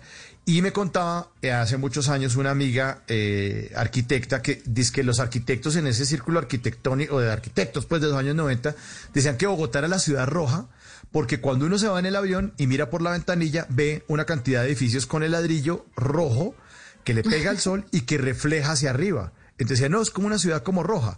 Claro, esa arquitectura del ladrillo a la vista es propia bogotana, que adoptaron también muchas ciudades del país. Uno ya va a Barranquilla, va a Cali, va a Medellín, y hay Sí, muchos, son otros colores. muchos, mm, son- sí, pero, pero, pero el ladrillo a la vista, como ocurre con las torres del parque, que son esos edificios redondos para los que no están en Bogotá, que quedan alrededor de la Plaza de Toros. De pronto han visto fotos o imágenes o en el noticiero. Eso que está ahí, que son unos edificios como redondos, que abrazan la, la Plaza de Toros de Bogotá, la Santa María, es una, algo que, promovió Rogelio Salmona y es el estilo bogotano que es el ladrillo a la vista. Y es algo que se repite ya en casi todos los edificios bogotanos y que, repito, también que se, se, exportó a uno a Cali también, hay ladrillo, ladrillo a la vista, gracias a Rogelio Salmona. El gran arquitecto. El gran que hizo unas obras, eh, no solo en Bogotá, en Cartagena, en la Casa de Huéspedes y tantas, y tantas y tantas obras. Pero claro, Salmona le marcó el ladrillo, el ladrillo, eh, Mauro, y toda la parte del, del, del diseño de luz. Que Salmona lo que tiene es que usted no tiene que prender luz artificial. En, en- en tantas y tantas obras que ha hecho, logra hacer un juego para que la luz natural esté permanentemente entrando e ilumine sus obras. Es, un- es un maestro Sí, una de la arquitectura reconocido en el mundo entero, claro. Claro. Bueno, hablemos ahora, Jorge, de, de, de los lugares donde no, no le cobraban a uno por hacer ejercicio, porque los, los gimnasios no era una cosa normal en Bogotá. No, no, era todavía cosa no. como medio. No, no, no, no. Pero uno en 1976, y ya nos estaba haciendo como un abrebocas Diego León Hoyos en la primera hora de Bla Bla Blue, Sí. nos está hablando de uno de los grandes patrimonios de Bogotá, que también se exportó. Pues no exportó, se llevó a las otras ciudades. Es la ciclovía creada en 1976 por el alcalde mayor Augusto Ramírez Ocampo. La ciclovía en O Bogotá. sea, de las maravillas de la ciudad, además, ¿no? O sea, ese, ese es uno de los orgullos de acá. Uno menciona la ciclovía como menciona, no sé, tener un puerto, tener algo. La ciclovía Pero al porque final, no solamente era el plan para ir a hacer ejercicio, montar patines o bicicleta, sino el sitio de encuentro y de tomar jugo de naranja y de encontrarse con la gente y de estar a la moda también, Mauro. Porque eso sí marcó Sí, la claro. ciclovía. Eh, ca- Sí, sí, cambiar sí, un sí, poco el estilo y, re- y dejar respirar a la ciudad. Y al comienzo era muy cortica, ya después se fue tomando muchas más vías. Los domingos, sí. Pero, pero, pero la ciclovía era una cosa novedosísima, también traída de otros países, ¿no? Sí, sí, sí, sí, claro, claro. Pero- pero en- en la cic- 1976 fue eso, sí, todo- un 7 de 76, junio. 76. Sí, pero se fue agrandando, se fue agrandando y empezó como una, una telaraña a, a- a abrir eh, espacio o a cerrárselo más bien a los carros. Eh, abrirla pues, desde las 7 de la mañana, iba como hasta mediodía, pues ya la empezaron como a alargar un poco más, hasta que ya es, es, es, es patrimonio de la, de la ciudad. Pero había otro lugar también para hacer deporte y no cobraban, Jorge, y eran esas canchas de fútbol que quedaban al lado del aeropuerto. Cuando uno iba para el sí. aeropuerto, era una jugadera de fútbol todos los ¿Qué domingos. hicieron esas, esas canchas? Era bueno. Y los carros, No, los Simki y los. Renault 6 ahí parqueados. Claro, Claro. parqueados. Ah, Todos Parqueados. parqueados en como en el potrero. Claro. Mucho barrigón jugando, ¿no? Ah, no, eso sí es rodillón. Mucho, Todos. sí. Todos. Mucho barrigón y petaco al lado. Se jugaba el partido No, y al el tercer petaco. ¿Sabes qué es el petaco, María? El petaco no. Petaco es cerveza. Ah, el una canasta de cerveza, cerveza. sí. el petaco, sí. Pero se dice Ahí aquí sí, el sí. petaco. Claro, entonces el que pierde paga. Eh, mucho barrigón, ¿por qué? Como, como que la camiseta naranja muy pegada, ¿no? Muy pegada. Mucha cerveza. Sí, había eh, eso, sí. Era jugando tiempo, por la cerveza. Ay, no. No, obvio. El petaco. apostando la pola. Yo no me acordaba de esas canchas, claro. Todos esos se volvieron Claro. edificios. Todos se volvieron edificios. Todo edificio. Todo se construyó. Pero ¿cómo el funcionaba? O sea, uno, uno tenía que reservarlo, uno llegaba y si estaba No, vacía la que podía usar. No, eso María, Ah, era ¿qué bien que reservar. No era bien, de bien público. Tú vas uno llegando y llegaba vas y ya. haciendo tu equipo. Claro. Ah, uno lo que hacía era como mover el alambre púas, tenérselo a, a la- al ot- a- a- a- al compañero, o sea, pis- con el pie pasando. derecho, con el pie derecho uno bajaba uno de los alambres y con la, con la mano derecha subía al otro. Y hágale, hágale, hágale, pase, pase, pase, pase, pase, pase. Todo y eso se entraba al potrero, desarrollaba. todo. No. Claro. Todo eso y se desarrollaba al lado eso, de la- barrigones, uy, no. del aeropuerto El Dorado, María Macablon, porque el aeropuerto inicial era techo, que es donde, es Bava- donde fue la fábrica Bavaria, techo en, eh, en eh, Avenida Boyacá, ¿con qué es eso, Mauro? Mm, más al sur de Bogotá. Sí, es, allá por donde Mundo aeródromo. Aventura. Exactamente. Sí. Entonces después ya compraron los terrenos, hicieron el aeropuerto El Dorado, desarrollaron la avenida El Dorado en el, en el, en el gobierno del general Rojas Pinilla y, y- y dijeron, pero ¿cómo hacen esta, esta exageración haber hecho este aeropuerto? No hay derecho como se gastan la plata. ¿Qué? En el aeropuerto inicial. Ese que, No. que ese, sí- en ese sí alcanzaste a llegar, no en el de ahora. Y, y en esa época que había SAM, Aerocóndor, Avianca, siempre estuvo Avianca, SAM, Aerocóndor, Aerosucre. Aerocóndor era una aerolínea muy famosa. Y em, tú podías llegar, eh, y el paseo era ir a llevar al, al, al familiar al aeropuerto. Y Al tenía aeropuerto uno. Claro. Sí. Había cosas novedosísimas en el Dorado. Había, por ejemplo, em, dejabas el- en el parqueadero a la entrada y había un conductor que te llevaba el carro y te lo parqueaba. Eso era una cosa no, eso no existía sino ¿Qué? en el ballet O sea, parking. como así, ballet, ballet parking. parking. Ballet parking. No. Solo había en el aeropuerto del Dorado. Claro, lo estrenan el carro, pero había ballet parking. Eh, el Pontiac y mi papá lo estrenaban ahí. Y entrabas al aeropuerto, entrabas al aeropuerto, había escaleras eléctricas muy delgaditas. Yo nunca entendí por qué nunca las ampliaron, eran delgaditas. Y uno con maleta subía, el pasajero salía, eh, uno lo despedía y lo veía irse en el- y lloraba uno. Se iba para Barranquilla. Cual Chao, novela, o María. sea. Y te ibas y salías a la terraza y uno veía desde la terraza sobre el muelle nacional y el muelle internacional había terraza y uno salía y veía A al pasajero. Despegar. Claro, yo veía a María que se iba a subir al avión porque no había túneles de esos y sino escaleras eh, puestas por, mm, por un camión y se despedía uno, veía subirse al avión a la, persona. Ay, y uno no, desde la terraza. Claro, uno lo despedía. Adiós. Y salía Y uno, uno- y veía y uno y lo desde la ventanilla, desde la ventanilla del, del avión de Sam se despedía. Uno ahí Claro, despidiéndose ahí, Toda la- y Todo el tiempo. Por, por Todo cada tiempo. pasajero iban unas 22 personas. Eso era más o menos. Y, pero no solo te voy a decir eso. Además había paseo para ir al aeropuerto. Había una sola pista, Claro. que es la pista norte. Hoy todavía existe. La sur no existía todavía. Y esa pista norte, al lado y lado, donde es en Gatibay, Fontibón, todo esto, eh, no había montaña eh, para aislar el sonido. Entonces uno llegaba en carro y hacía paseo de olla. Entonces tú llevas olla y podías ver aterrizar aviones. Eso es una gran cuestión. ¿Qué? ¿Qué? Claro. Yo, yo, a mí mi papá, mi papá, le voy a contar una vaina, Mauricio. A mí mi papá me llevó, por ejemplo, a ver el día que llegó el Jumbo de Avianca. Eso fue un acontecimiento en Bogotá. Yo fui. El 747. El 747, el primer Jumbo que llegó a Colombia, que fue el de Avianca, que aterrizó en el aeropuerto del lado, fue una, paralizó Bogotá. Y yo fui a verlo.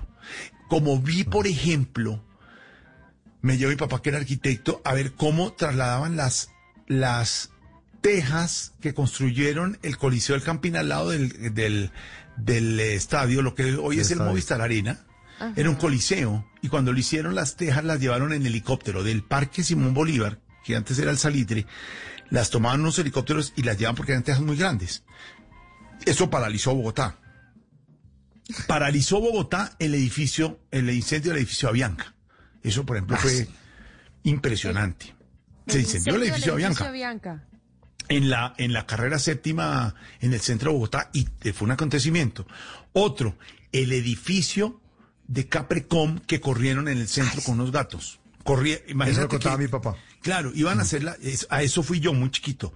Corrieron, María, un edificio, un edificio, lo corrieron porque tenían que pasar la avenida, la 19, la 19, si no estoy mal. Corrieron un edificio. Corrieron, gatearon. Sí, María, corrieron un edificio. Corrieron un edificio Lo entero. corrieron.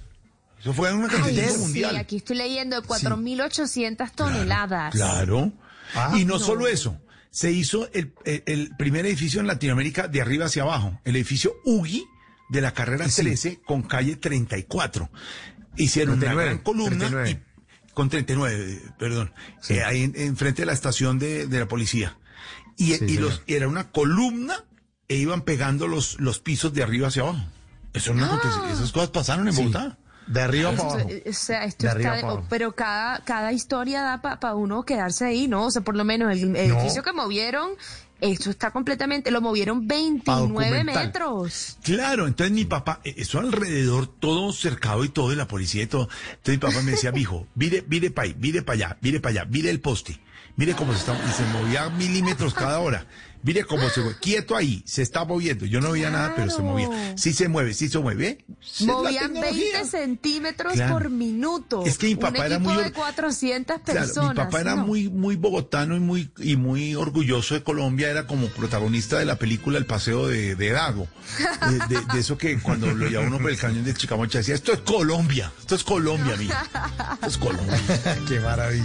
Ay, no, lo máximo es su papá, Dios mío. Claro, y Bogotá, orgullosísimo Bogotá, es que Bogotá ha sido protagonista de muchos acontecimientos. Y- Sí, Mm. tiene su, y tiene su magia y su misticismo. El aeropuerto El Dorado, nombra- nombrado bajo ¿Tú la qué año naciste. María? ¿Tú qué año naciste? Eh, en el 92. No, claro, es que no te tocó, por ejemplo, el trolley. El trolley. No. No, no. Por ejemplo, así como dice Mauro, la 15 era de doble sentido, la 11 doble sentido y la carrera 17 era de doble sentido. Y e iba por ahí el trolley. El trolley era un bus eléctrico gigantesco con tirantas. Había un chiste en Bogotá que todo el mundo lo echaba y era que, el- que le dijo un Volkswagen que era un escarabajo a un trolley. Ah, sí, sí. ¿Te sí, acuerdas? sí. Que, le ¿Y dijo, que le dijo el trolley al, al Volkswagen tan chiquito y por la calle, y el Volkswagen le dijo, y usted tan grande y con tirantas. Era chiste cachaco. Chiste porque, bogotanísimo. Puro bogotanísimo, porque el, el trolley era un bus eléctrico, tenía... Trolebús. eh, el trolebús era unos cables de, de- de eléctricos por toda la, por toda la calle, y entonces había unos unos palos, digamos, unos, unas tirantas que llevaban. Y cuando llegaba a la 17 con 72, para bajar por la avenida Chile, allá en los talleres, siempre se le caían las tirantas al trolley, había trancón. Al trolley. Al trolley, y el señor, el conductor se bajaba y enlazaba otra vez los en los cables esa vaina. No, Ay, era un rollazo. manualmente. Claro, Sí. y cuando se iba Sí. la luz en Bogotá, todos los trolleys quedaban parados, y Parados. el trancón en Bogotá. Donde Claro. estuvieran. Claro, que era eléctrico. Ay, no. Era eléctrico. Sí, es que era como unas antenas, como unas antenas que le salían al bus en la parte de atrás y esas antenas iban a los cables de, de alta tensión donde que le suministraban la energía para poderse mover. Entonces muchas veces se les cuadraba la antena, entonces le tocaba al tipo parar, bajarse y otra vez tratar de enchufarla ya. Ah, no, no, eso es muy Mi divertido. papá los fines de semana nos llevaba a pasear en trolley. Es un paseo buenísimo Sí, claro. Paseemos en Pero trolley. claro, qué lástima es que, eso no se mantuvo. Claro, porque tú en un carro de gasolina tú sientes el motor y todo, en cambio en, en el eléctrico era así, mira, escucha. Así sonaba el trolley, mira. Así era el trolley. No sonaba en el eléctrico. Ah, Nada, no sonaba, no sonaba nada. nada. Sí. Entonces era una cosa Nada. magistral, era eléctrico y avanzaba. El problema es cuando se iba la luz, trancaba a todo el mundo. Todo el mundo trancaba. Bellísimo. Bueno, ¿Desapareció Jorge. cuando? En los 90. No me tocó. Sí, en los 90 desapareció el tapete. Eh, eh, ahora que usted está hablando del, del famosísimo edificio, el UGI, que construyeron de arriba para abajo, me acordé de que al frente queda la famosísima San Marcos, la panadería San Marcos, ¡Qué y delicia! hablemos de comida porque la San Marcos, uy, Llegó qué al punto. cosa tan buena. Las ¿Qué tal la pastas lasaña? de San Marcos. No, lasaña de la San lasaña Marcos. de San Marcos. Uy, no, todavía, todavía existe veces en la- afortunadamente. estudiando en la Javeriana fui a almorzar allá. Sí. Una delicia la Sí, claro. Claro. Deliciosa. Buenísimo. Bueno, estaba la San Marcos, eh, panaderías. Esta panadería, el Cometa también, un clásico. El cometa, ahí en la cuarenta y pico, era tradicional. Mi mamá iba hasta allá a comprar el pan. De hecho, ¿usted No. quería buen pan? Sí, no, no había autopan Sí, ni todas esas cosas de ahora. Eh, allá y eso. No, no. Ahora las panaderías. ¿Sabe qué pasó, Ma- Mauro? Que las panaderías eran panaderías. Es que ahora allá, que es una delicia y no, no estamos, una delicia, pero usted en allá eh, tiene hasta jugo de naranja, tiene tamal. Tiene, tiene todo, todo. tiene todo, Co- compra todo, compra cinta pegante, no, no, no, no puede ser. No, es que mire, las panaderías de barrio, las autopan de barrio, las autopan, tenía, tú llegabas, María, y con una canasta comprabas, había mojicón de 50 centavos, que era un, Uy, pancito mojicón. chiquito con azúcar encima. Ay, eso en. Barranquilla el equivalente, eso era la piñita. La piñita. La piñita, sí. María. Eso es una Ay, piñita. eso, qué rico. ¿Sabes qué vendían? Una Lo que piñita. llamaban otros corazón que ustedes llaman bicicleta allá en la costa. Bicicleta, Nunca hemos entendido por qué, pero bueno. Y en Cali, y en Cali dicen orejitas, las orejitas. Ay, no. El Sí, origen sí. del corazón acá en Bogotá. Bogotá. Que dejen de inventar en Cali y en, y en Barranquilla. No se llaman es corazones. y después lo novedoso es que le echaron chocolate en la punta, pero no más. Uy, qué Ah, delicia. sí, sí. Y había una vaina que era la famosa miloja con esa crema blanca de panadería. Que es que eso se Claro. perdió, era panadería de barrio. Claro. Es una delicia. La Sí, miloja pero, con- pero, pero, Uy, qué buen pero, pero, recuerdo. pero, pero, Jorge, ahora que usted habla de mi loja, quiero saltar a un lugar que desapareció en Bogotá y que era, como decía mi tío Fabián, ríase la delicia, hola. Ríase la delicia. Es, ¿sabe qué? El Cirano, la pastelería Oiga, Cirano, ¿qué pasó donde con el vendían Cirano? unas, no, se acabó, se acabó, Jorge. Se acabó el Cirano. Eran unas milojas, la locura, y el plan era ir a comer miloja con cumis. Hágame el favor, señorita, niña, hágame un favor. Una Es miloja. que, es que ¿usted qué María? María conoce el cumis, el cumis ahorita en plazo, en vaso ese desechable y de marca. ¿no? Ay, no, sí. el cumis De era vidrio. María en un vaso de vidrio, como haga, haz de cuenta como vaso de mermelada, pero más alto, con, eh, con, eh, con eh, forrado en papel como el aluminio, con caucho. Sí. Y eso era el, el- el- claro, el cumis El era ese. Y sabía cumis. original era El ese. original. El original, Ah. el original, original. Y uno cogía con el pitillo y trataba de romper eso, esa, esa tapita como de aluminio, dele, dele, dele, dele, hasta que se rompía y empezaba uno a darle y a comer mi loja en el Cirano. Sí, Vendían repollas, buen, vendían- sitio. no, no, Repollas, las repollas. buen sí. sitio. Me acuerdo. Las repollas del Cirano. Hablemos de un restaurante gigantesco. Hablando, que usted está hablando del Pontiac y de los carros de la- que le contaba su papá Jorge Alfredo, esos carros grandes, de ese Ford, el, Che- el Buick, el Pontiac el Studebaker. Studebaker, todo eso. claro. entraba a un restaurante que se fundó en 1962, pero que cerró en octubre del 95, que se llama el Creme Helado. Por favor. El restaurante Creme ¿El Helado. restaurante cremelado? Sí. Sí. El crimen helado, el crimen helado, María, eh, eh, a mí me tocó ya grande. Es más, eh, cuando hicimos Coap en las Américas, donde hoy es eh, Me RCN, encanta la aclaración, bello. Te- está claro, porque tampoco. Pero, Tampoco, pero eh, pero- había un creme helado cerca de las Américas. No, el original de la 32, que no me tocó a mí, le tocó a mis papás en su noviazgo, y era, era los, el siguiente show que era traído de Estados Unidos. Y a que tú llegabas en el carro, te parqueabas, y al lado había como un, como una, como una cabinita con eh, la carta, y había un, un interruptor, como un, eh, cuando tú llegas a un edificio, Citófono. un citófono. Un citófono. Ah, sí, como un Y alguien te decía, eh, buenos días, bienvenido al criminado. Me da pollo en canasta. Nunca ha existido un pollo en canasta como el de criminado de la 32. Eso sí lo comí Sí, qué delicia. Con miel, qué delicia. Y las papas fritas. Y una malteada de fresa. Espectacular. No, y entonces rico. uno, en vez de ir a comer a un restaurante tranquilo en una mesa, uno se metía en un Simca, en un Renault 12, en un Chevrolet, en un Pontiac. Toda la familia a, A comer comer entre el carro. Hazme el favor, en la incomodidad. Oye, pero, que, que, que avanzados y que... Este, Sí, como en Estados el Unidos. futuro, ¿no? Claro, imagínate Claro. que llegaba la, la, Hoy la en señora día que- esa es la realidad. el mesero o la mesera te llevaban la bandeja y bajaban una, una palanquita del citófono, ponían la bandeja y papá iba pasando. ¿Qué pidió, mijo? Su pollo, su pollo al canasta y le pasaba uno la... Y el pollo en canasta en realidad estaba en una canasta, María, con pollo. Y, un- y todos comíamos en el carro, el carro quedaba oliendo a pollo en canasta de aquí a abril, más o menos. Pollo en canasta olía el carro. exactamente. Pero fuimos al- a, a comer pollo en canasta en el carro. En vez de irse a un, a un restaurante en una mesa, todos encerrados en el carro. Cuidado, me ensucia, pase la valletilla. Siempre va valletilla. Siempre va ¿Y, cuál era, roja. y el encanto cuál era? Que la Comer dentro del carro incómodo. rica. Comer dentro del carro incómodo. Eso era el encanto. Esa era la novedad. La novedad Ese era esa. novedísimo. Sí, sí, no sí. tenía que pelear por mesa. Sí, sí, uno llegaba, Bueno. para que mi papá al lado y, y, el, y el papá pedía. ¿Sí me entiendes? El papá estaba, ¿qué van a comer? Listo, y, y timbraba, pin, y, y el citófono. Y le, bienvenidos a Cremila, bienvenidos a. Qué maravilla. Sí, una maravilla. Otro sitio, otro sitio también que existió en, en, en la Avenida El Dorado, ya no era de comida, sino era un sitio bastante novedoso que funcionó hasta finales de los años 70 en los sótanos de un edificio de la Avenida El Dorado en la calle 26 con carrera 40. El sitio se llamaba Hielorama y era una pista de hielo, claro. María. Una Wow. pista de hielo increíble en el sótano del edificio.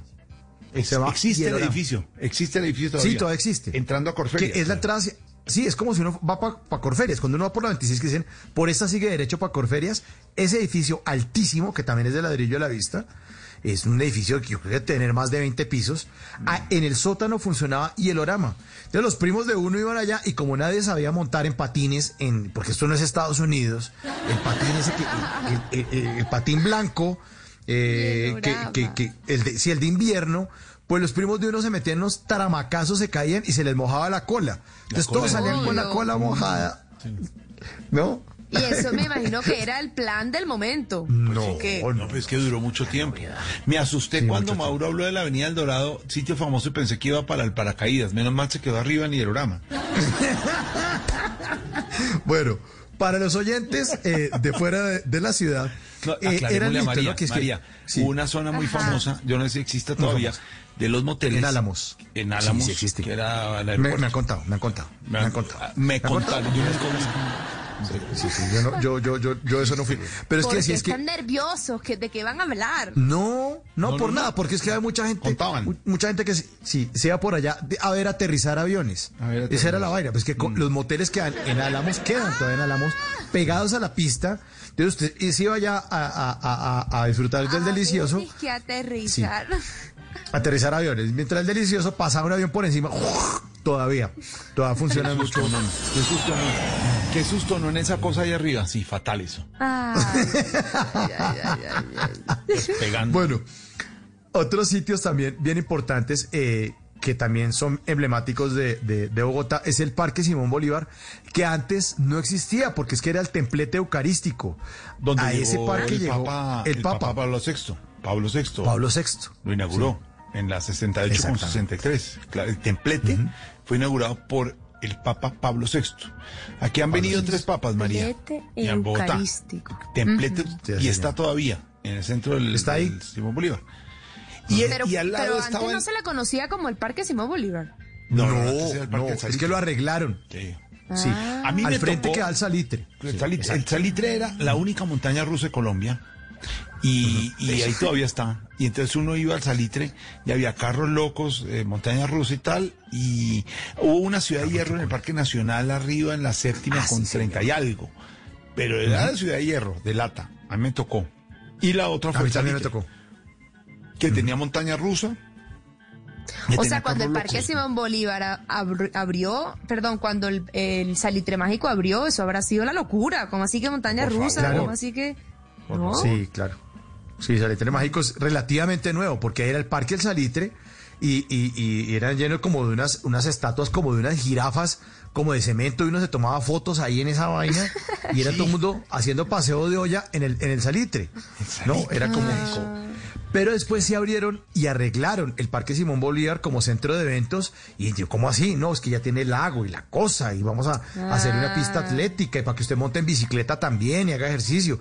Eso también es relativamente nuevo. Y en la plazoleta de eventos en los que se han desarrollado muchos conciertos en el Parque Simón Bolívar, pero, pero fue eso. Y muy cerca de eso también el famosísimo Parque Los Novios, que es en la 63 Ay, abajo de la carrera 30. Claro. Que ahora le dicen el Parque del Lago, pero el El Parque, de los Parque Lago, Novios. pero el Parque de los Novios, donde iba usted a navegar también. Fundado en el 75. Ah, Claro, se llamaba el Parque de los Novios o Parque de la Espinilla. María. ¡Qué cosa tan cochina! Pero eso ¡Qué horror! Sí, sí, sí, claro, el Parque de la Espinilla. Echaban al del potrero y la novia, sáquele la espinilla. y Una cosa Sáquele, Le decían así. Sí, qué cosa tan deliciosa. Bueno, volvamos, pero volvamos a los restaurantes, Jorge, porque es que ya... ver, hablemos del Wimpy, por ejemplo. Cadena de restaurantes Wimpy. bogotana. Wimpy, eh, estuvo Wimpy y Whopper King, ¿no? Esos dos estuvieron. Whopper King. Uy, claro. Whopper King fue buenísimo. Eh, y Wimpy fue una cosa magistral, porque era como, esa sí era comida rápida, era a toda velocidad. Wimpy era muy rápido. Y, y- y- y había bueno. muchos Wimpy, muchos Wimpy alcanzaron a ver. Muchos, sí, una cadena grande. Y Whopper también, Whopper también. Lo que pasa es que ahora solamente queda uno por la Pepe Sierra, la avenida. el Whopper famoso, que se cerquita a nuestras instalaciones de la floresta de Caracol Televisión y Blue Radio, era el redondo. El Whopper King El fue muy famoso ahí, claro. Sí, muy famoso. Muy y famoso. en Unicentro también había Whopper King. Whopper ahora que hablamos de, Claro. sí, bien, bien. Bueno, ¿qué otros restaurantes? El, el Tramonti, eh, ya hablamos del Eduardo. El No, San el- Isidro, que es el restaurante de, de- de, de- de arriba de, de Monserrate. Monserrate. Sí. No, ya Pajares Salinas y cosas de esas que son tradicionales, que para mí sigue siendo el gran restaurante en Bogotá. Había el, el, el- ¿cómo se llama? Ustedes pueden creer, ya hablaron del Tramonti, ¿verdad? Sí. Bueno, el claro. Tramonti Sí, sí, fue donde se comprometieron mis papás, pueden creerlo. Sí, estuvimos, ¿En serio? estuvimos. Qué, qué amor, qué amor. ¿Cómo Dice se Jorge? Alfredo, sí estuvimos, pero ellos se comprometieron ahí, sí. Ah, de Tramonti. del Qué Tramonti. bonito. Ya existía el Tramonti y nosotros ya íbamos cuando los papás se comprometieron. No, hágame el favor. No. Ah, Mauro ya, Mauro ya trabajaba en También Caerás. No, mejor dicho, estaba Sí, claro. Sí. Sí, sí, sí. El Tramonti en, Bueno. en la calera. Es que la calera, en, en mi época universitaria, Sí, sí, sí. María, eh, Sí. fue eh, sitios como Bahía que fueron de una tradición de esos rumbeaderos importantísimos en la calera. Se volvió una época m- un sitio muy, muy visitado. Después ya se deterioró un poquito, ¿no? Quedó solo la paloma como para salvar eso. Sí. lo demás. Y quedaba Colors, había una discoteca también en la, en la Colors. calera, Colors. Colors Ibas a la discoteca. discoteca en la calera. Sí. Sí. Claro, María. Y bajando de ya, bajando ya esas discotecas ahí en el, en la, en la paloma y todo, mucho carro con, con vidrio, con vidrio Empañado. Empañado, sí. yo no el frío, ¿no? Era el frío. Mier- Del frío. Sí. Creo, era eso. Sí, el frío. Yo no sé qué es lo que hacía la gente. fatal. No, es que- no se veía, no se veían los, los ocupantes. El carro se mecía a veces. Sí, pero no sí, era, era una cosa de- rarísima, una cosa rarísima. rarísima. Uno, uno no sabía qué estaba pasando Qué allá, allá adentro. Sí, había restaurantes como The Place, que eran la 94 Place, con 15. Como No, Zingara, perdóname. que era en la 15 con 108. Claro. Zingara, gran, gran restaurante famoso.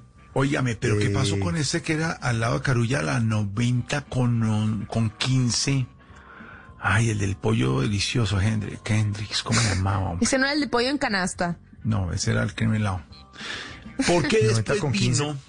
desde 90 con 15. Ahí en la 90 con 15 fue donde la mona, cuando se inventaron, después de Alonsín, en la 127 con séptima junto, al, junto a la Fundación Santa Fe, se inventaron que uno después de rumbear salía como el perro caliente. Alonsín fue el primero Sí. en la carrera séptima con 127 al lado de la Fundación Santa Fe. Y después donde la mona en la 90 con 15, que era un trancón y el Sí. berraco. Eso es un Sí, sí, sí, claro. rollo llegar usted a las 2, 3 de la mañana y 90 con 15. Todo el mundo don- yendo para el mismo lugar. Claro, Sí. exacto. Al lado Pero- de Pascal, pero de Pascal, sí, de Carlos Nieto, de la 90 con 15. Así es. Pas- Donde la Pascal mona. creo que lo quitaron y todavía huele a loción. Esa loción huele todavía. La loción Pascal. ¿Se acuerdan de la loción Pascal? Que tenía estuche en cuero.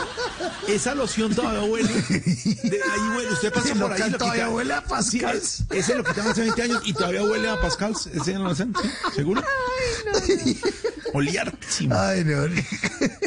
Oye, Buenísimo. pero después vino una. De- e- esa, esa idea de que uno tenía que irse a, a, a, uno borracho, se manda media botella de aguardiente, y pero para bajarla va y se come un perro caliente antes de irse a dormir. O sea, Uno no. una delicia la Uno digestión. no, uno no, Pero- dos, dos. Dos, dos perros. No, o una uno hamburguesa y tal, y, y Con se cebolla. chorrea uno de salsas y todo. Cebolla, salsa, tártara, Pero todo. mejor. se creó también una cadena de, de comidas rápidas, de, que ya hemos hablado de esa aquí en Bla Bla Blue, Ah, que sí. es eh, la perrada de Edgar, los perros Bueno, que nunca duermen. También le contamos eh, Sí, eso, María eso ya fue, eso fue ya. Sí, pero eso ya fue mayor, porque ya después de Aloncini y de la Mona, ya la perrada de Edgar era marca registrada y, y Pike Dogs en la, en la Pepe Sierra. Eso ya. Ah, Pikes, uy. Pike Dogs. El que se inventaron una vaina que era para, para que las niñas pensaban que no comían perro caliente ni harina, entonces comían eh, carnecita picada con mazorca, como se llaman esa vaina. Sí. Ajá. entonces, sí, sí, sí, sí. Es que en Barranquilla, más que perro, lo que se comía después de las fiestas era el propio chuzo de granado. Esa, eso, Ese, eso. esa vaina, Chuzupán, sí. chuzupán. Ese. Sí, chuzo claro. de es granado que eso es que se respete era con bollo. Tenía que tener bollo blanco y tenía que tener papita y tenía que tener pollo y tenía que tener sus salsas. Eso fue una importación, María. Eso lo trajeron de Barranquilla acá. Los reyes de la comida rápida son los barranquilleros. Claro. Y la mazorca de Granada es barranquillera, mi hermano. Sí. Uy, Y en Barranquilla todo lo vieron en, eh, todo lo vieron en Miami, ¿cierto? María, Miami. Todo es de Miami. Atrevido. Sí, pero esa comida rápida de Granada si viene de allá. Y cuando yo creo que casi todos los costeños que vienen a vivir a Bogotá apenas llegan, empiezan la búsqueda de dónde venderán esa comida rápida tan añorada y casi no se encuentra. O sea, hay unos lugares muy buenos, pero así con ese sabor de allá de Barranquilla y de la Yo le voy a decir un sitio que el otro día con- en- Voz Populi que se ha salvado y Pedro Viveros y yo emocionados y nadie nos entendía de lo que estábamos hablando. Eh, en ese programa, eso Esteban y Lorena y todos jovencitos no entendían que se llama American Burger en la eh, 85 en el lago. La mejor hamburguesa americana de Bogotá, el mejor, La mejor. chili con carne, Sí, bajando la por la mejor. 85 de la 15 hacia la, hacia la paralela. Eh, dos cuadras antes. No, qué delicia la hamburguesa tradicional American americana Burger. y, y chili, eh, American Burger. Lo trasladaron a las setenta y pico ahora con toda la emergencia. No se ha muerto American Burger. Puede pedir domicilio y ese día yo Uy, le hice, yo le hice todo el bombo y, y entonces me llamaron de- después que si es que era alguna mención comercial. Y dije, no, es que me parece buenísima. No, es que me encanta. Me parece deliciosa. Ya, no dueña ni problema y nada, es una machera. Bueno, hay un restaurante también que se volvió cadena y nació en Bogotá.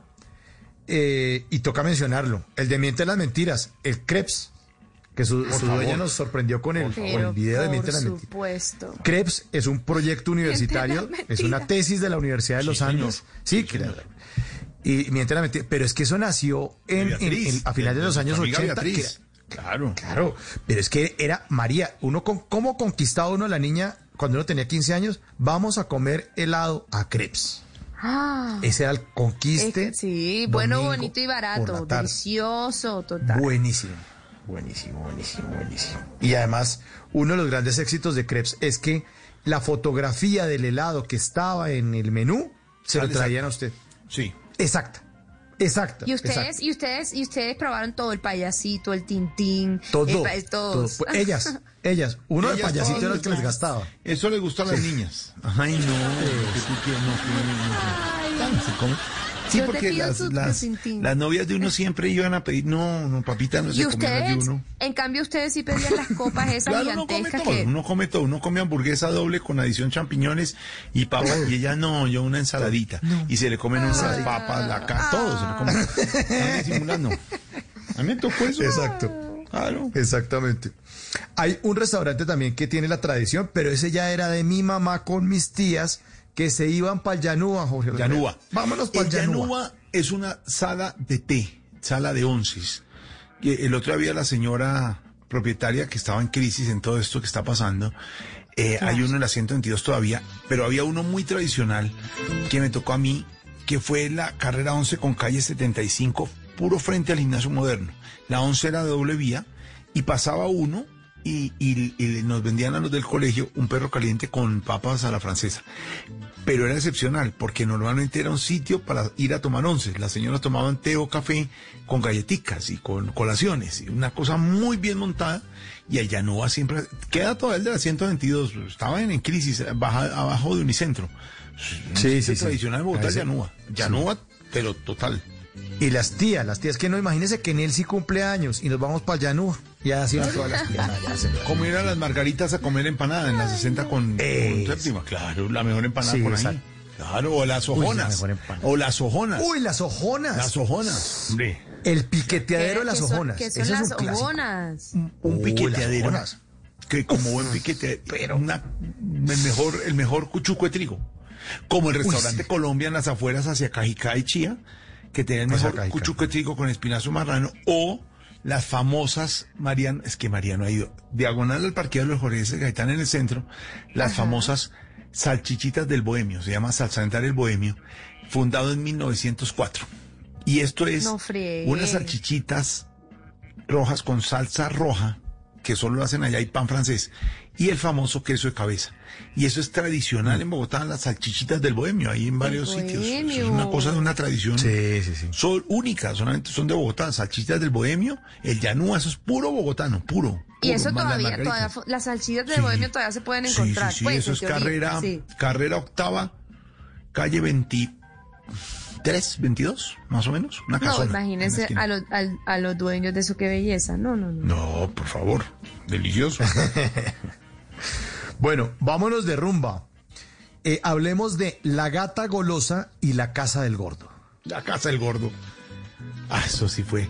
la- el- eso fue el primer café concierto en Colombia, ¿no? Porque estuvo el de Pacheco en la, en la, en la Caracas con 73, pero después la Casa del Gordo fue el primer café concierto, entonces la gente iba, mesa, se tomaba su, su, su cóctel y había, había presentación de teatro con el Gordo de Jumé, con todos los actores famosos. La Casa del Gordo, claro. Imagínese María ese plan. La gente iba a tomar trago, comía y los actores que uno veía en televisión se presentaban ahí en vivo No. con- haciendo comedia. La locura.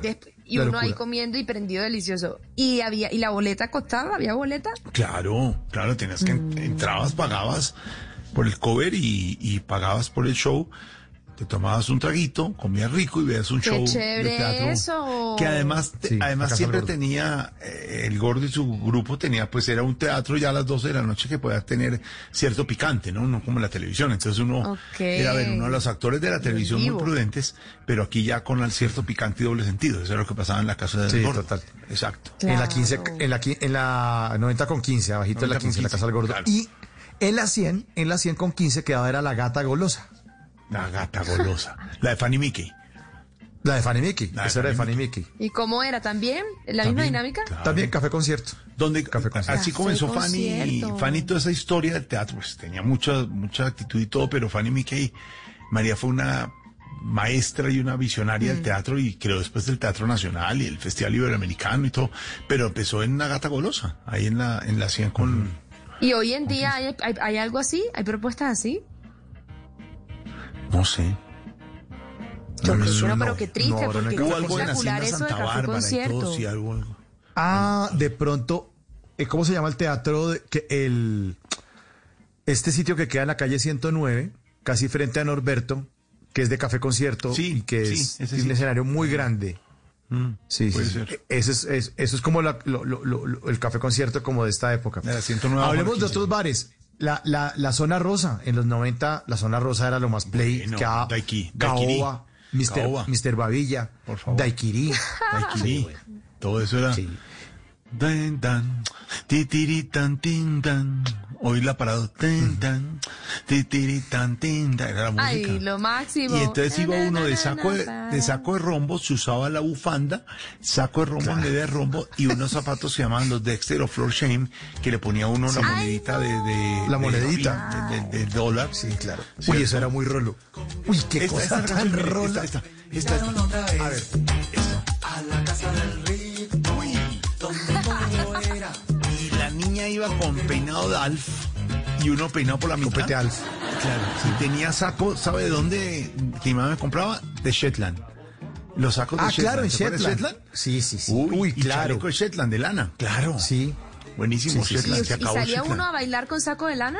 Claro, uno salía con saco de lana, con, con pantalón de pana, con Dexter o Flor y monedita, y adivina qué loción usaba uno. ¿Sabe qué loción usaba? Pascal, todavía está oliendo. Que todavía está oliendo el local. Todavía huele. Por eso todavía le huele. a Pascal todavía. Seguro. Claro. Pero en esa, en esa época también se puso de moda, Jorge Alfredo de Oyentes, el saco de cachimir. Poner ese saco de cachimir de, comprado en Chetland. Ahí lo compramos. Ahí se lo compramos. Se, se lo va a comprar para su cumpleaños entonces. si se porta saco de Shetland es lo máximo. El- bueno, y entonces, entonces uno iba a rumbear a esos sitios. Existían esos, existía también otros sitios que eran un poco más, más bohemios, como el Ovejo, que también es de, de Por de- favor. Ah, sí. De los- compañeros míos de del gimnasio moderno. Claro. Compañeros del gimnasio moderno. El Ovejo es un clásico. Del Ovejo. Y ¿Sabe como quién ese- fue, entonces quién era- fue socio del Ovejo? Fidel Cano, el director Eh, del Espectador, compañero mío de colegio. ah, claro, bueno. yo sé dónde yo lo Bueno. Socio del Ovejo. Eh, pero es que este era otro tipo de rumba, María, que era la ¿Cómo era el rumba. Mm, no, era de mesitas con la vela puesta, esto es muy años 90, la vela puesta y música mucho más suave, mucho. Eh, sí, mucho Yolanda, mucho. Ah, es que ni, me- eh, métame ahí Silvio Rodríguez y... Metamos. Silvio ¿Ah, Rodríguez. sí? Sí, sí, sí, sí. y claro. Yolanda, Y- y claro, así- sí, Silvio. Y se con esa música y con todo. Claro, y había una cosa que era de moda, en bulín y todas estas cosas, y lo sentaban uno en unos cojines en el piso y empezaba a sonar esta música, tomaba vino caliente, el vino Ay, caliente te tiene, canela adentro y la canela cuando tú te la tomas se te clava en la encía aquí atrás, fatal, y uno sentado en el cojín allá abajo y, y en la pierna dormida, pero como la niña estaba feliz, uno no podía levantar, y la pierna dormida, y, y uno ahí sentado como en flor de loto, y el vino caliente con clavado con la canela aquí y, y- y- y sonaba así, súbale, súbale, súbale, súbale, súbale, súbale, por Ojalá favor. que la luna pueda salir sin ti. Ojalá que la tierra no te bese los pasos. Esto además tenías que cantarlo, cojines. tenías que cantarlo, estás con el saco de Shetland, con los zapatos flor de loto, tienes que cerrar los ojos, no estás entendiendo nada de lo que está diciendo el man, pero cantas, mira, mira. Pase algo que te borra de pronto, una luz cegadora, un disparo de nieve. Paro de nieve. Por lo ojalá menos que- que me lleve la muerte. Y entonces uno tramaba intelectual, uno tramaba intelectual. Intelectual del mundo. Pero salía uno y tenía más, salía uno y tenía más da 323 con resonador. Era una cosa contraria a lo que estaba proponiendo. ¿Qué pasaba? Lograban conquistar. O sea, Pues claro, el levante se claro, levante- pero es que tú te imaginas uno con, con, con, eh, con la pierna dormida y uno ahí, y la niña ahí con su pelo alfa, con su copete esta niña, ojo cerrado. Ahora, vámonos, y uno decía, y no puedo la pierna dormida y el pie con- así con cosquillo. Sí. Tocaba con grúa Caterpillar que lo levantaron. Y yo no, ¿por qué en el cojín? Nunca entendí por qué en el cojín, Mauricio, pero estábamos ahí tirados. Pero hay otro sitio, otro sitio también que fue emblemático de los comunicadores javerianos de los años 90 y fue Lázaro Bar. Lázaro Bar. Lázaro, años 90. claro, hombre. Pero Y era el cantamos ahí. sitio. Yo canté ahí. Por favor. Claro. Además porque ¿Cantaste le, le cuento una cosa, Jorge. Pues todos fuimos, todos los javerianos íbamos para Lázaro, allá, Claro, en los años cantaba. 90. ¿Y qué era? ¿Karaoke? Sí. No, no, no, no, un bar de esos, no, no, de mesita, velita, se prendía en la wow. chimenea, vino caliente, eh, su cerveza del barril, eh, sus cócteles, el tentación. No, claro, tienes que va a tomar tentación. Eh, eh, el- no, por favor, me traes un levántate y anda, por favor. Sí, claro, y sonaba, sí, sí, claro, sonaba esta música, sonaba esta música de Silvio Rodríguez ahí en la todas sala. las visiones. Ojalá que no pueda tocarte ni en canciones. Ojalá pase algo que te borre En de Lázaro se presentaba Andrés Cepeda y no llenaba, por ejemplo. Se presentaba Andrés Cepeda. Eh, Pero En se Lázaro- pero se presentaba Alejandro Martínez también. Claro, en Wow. Lázaro. En Lázaro se presentaba Alejo Martínez. Y en Lázaro fue el primer lugar de Colombia donde se hizo stand-up comedy. El primer lugar de Colombia. En julio del 99 fue la primera vez que se hizo stand-up comedy en ese bar. maravilloso. Ahí empezó la Sí. historia del stand-up comedy, imagínate. Sí. Antes de eso, los comediantes eran que en las calles, los, los famosos. Sí, pues, sí, puenteros. Puenteros. y- y- Sí, sí, sí, sí, sí. Ahí está, bueno. eh, Buenos sitios, buenos sitios. Pero eh, también al lado de Lázaro quedan unas, unos sitios, ¿sabes que unos rompeaderos que era la tienda de Siecha, ¿no? ¿Se acuerda, Jorge? Que ya era, ya era como el, el relajo y eso sí era todo. Volumen. se- y evolucionó. ¿Cómo se llamaba? Chamua, Chamua el 85 todavía existe. Es que, ¿sabe qué me Sí pasó un día? existe. Claro. Sí, que sí mis existe. hijas me dijeron, no, papá, estuvimos esta noche en Chamua. Le dije, no, esto no puede ser. Y tú No no, puede puedes ser porque tú sabes lo que pasa entonces, ya, porque tú no fueron, y lo, lo único que les dije, Mauro, fue, no fueron a dejarse invitar a Cabeza Jabalí, ¿no? ¡Ay, no! Sí. Cabeza de Jabalí era lo peor que había en ese sitio.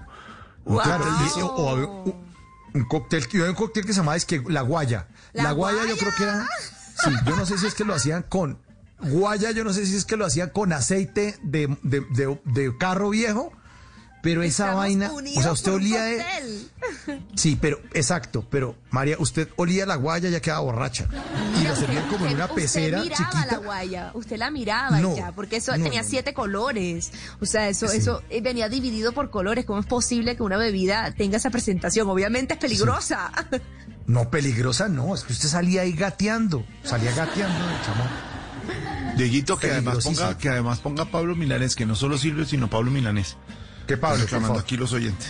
No, y además, Jo- Jorge, además para uno tirárselas de intelectual en el Conquista, uno le decía, te voy a poner una de Pablo. No de Pablo Milanés, porque No, no como Pablo. era amigo de uno. Hola, no hola, de Pablo. uno cómo era de confianzudo con ellos, ¿no? Uno les hablaba de Silvio y de Pablo. No, no puede ser. Sí.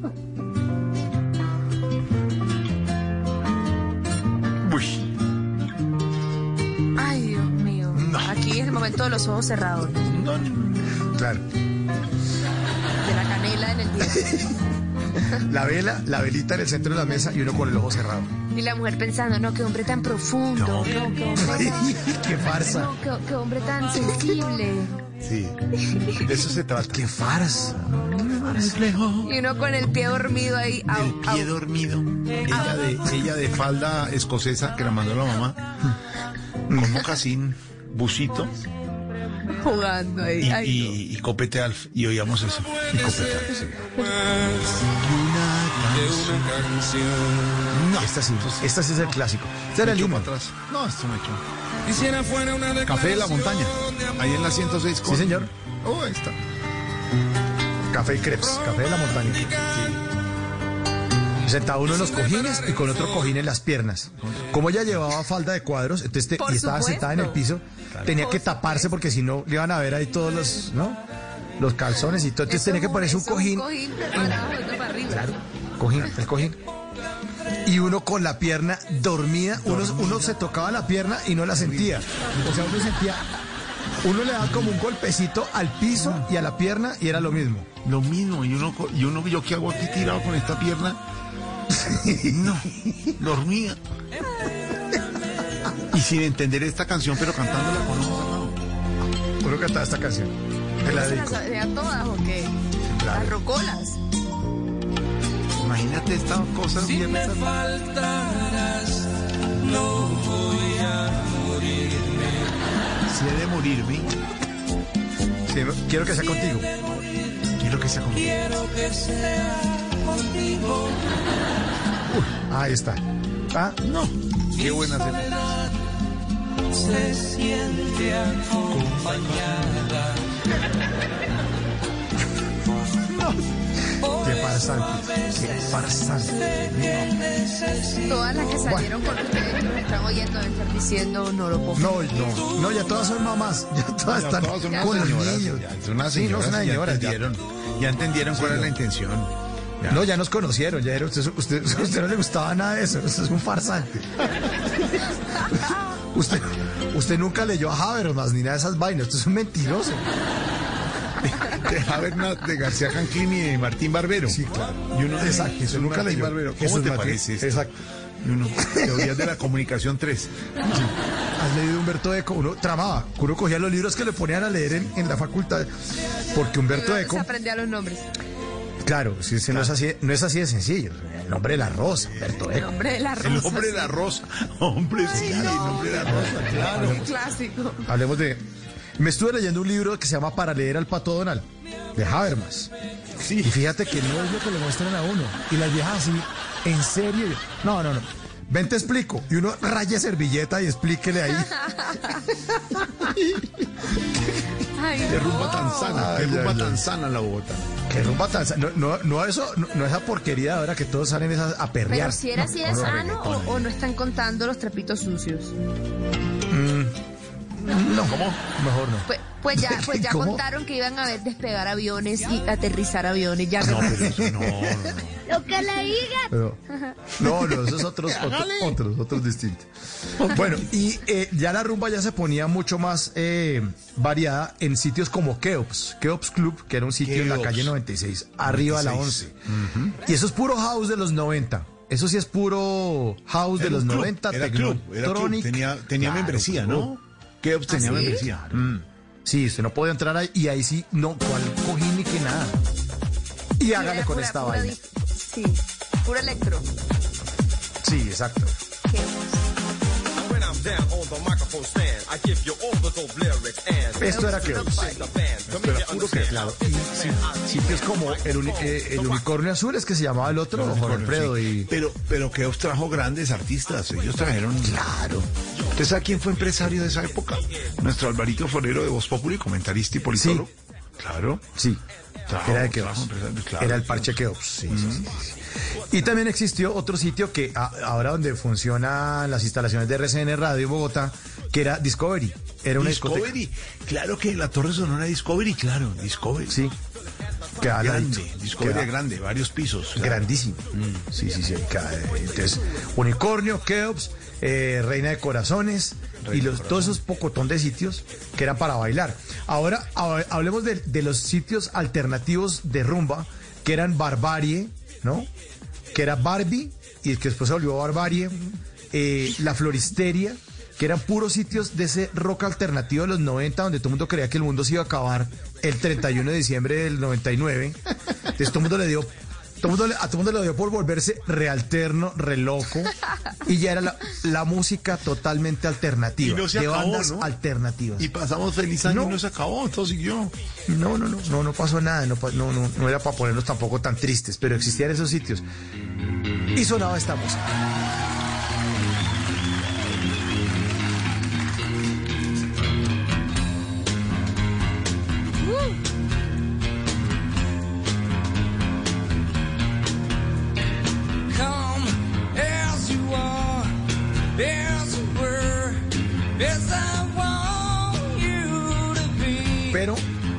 Problema es que estos sitios ya, si uno no tenía el pelo pintado verde, ya lo miraban rayado. Allá no uno podía irse con el saquito de rombos. ¿No? Cuidado si va con el saquito de No, rombos. que era con un gabán negro, ¿no? Como que le, le llegaba casi que hasta el piso, sí, y, tenía que hacer cara como de, como de trabado, yo no sé, una vaina rarísima. Bueno, son los sitios de Bogotá, las rumbas de Bogotá, eh, los sitios en los que, pues muchos, muchos de los que han vivido acá, de los que son bogotanos por adopción, de los que nacimos acá, pues vivimos y que quisimos recordar en ese cumpleaños 482 de Bogotá. Y le queremos a- agradecer a Jorge Alfredo Vargas porque lo pusimos a trasnochar para que nos acompañara, pero se nos alargó la noche. Y le pongo esta canción para despedirlo, La Masa, de Silvio Rodríguez. Ojalá, no, este no nada más, esto es ojalá. Ah, eso ojalá, perdón. Ojalá, ojalá. Ojalá. Ojalá. Para que no las puedas convertir. Invitamos a María José allá al bulín, tal, en los cojines, Ahí está. Ojalá que la Bendito dos cojines. coctelito, eh, vino caliente, ya Me sabes, con canela. me transporté. Estás ahí, tienes que ponerte copete alf, escuchar bien esta música, cerrar los Y ojos. falda Tienes que tener falda escocesa, cojincito encima para que, eh, etcétera. Y vas cantando ahí, y mientras tanto va sonando esta canción. Y el vino caliente, acuer- ojo con la canela, la canela se entierra aquí atrás. Y adivina, adivina, saco Shetland, zapato Dexter, y adivina, loción Pascal. Delicioso.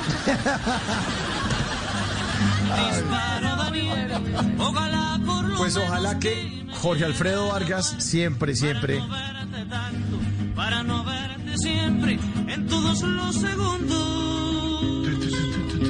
En todas las.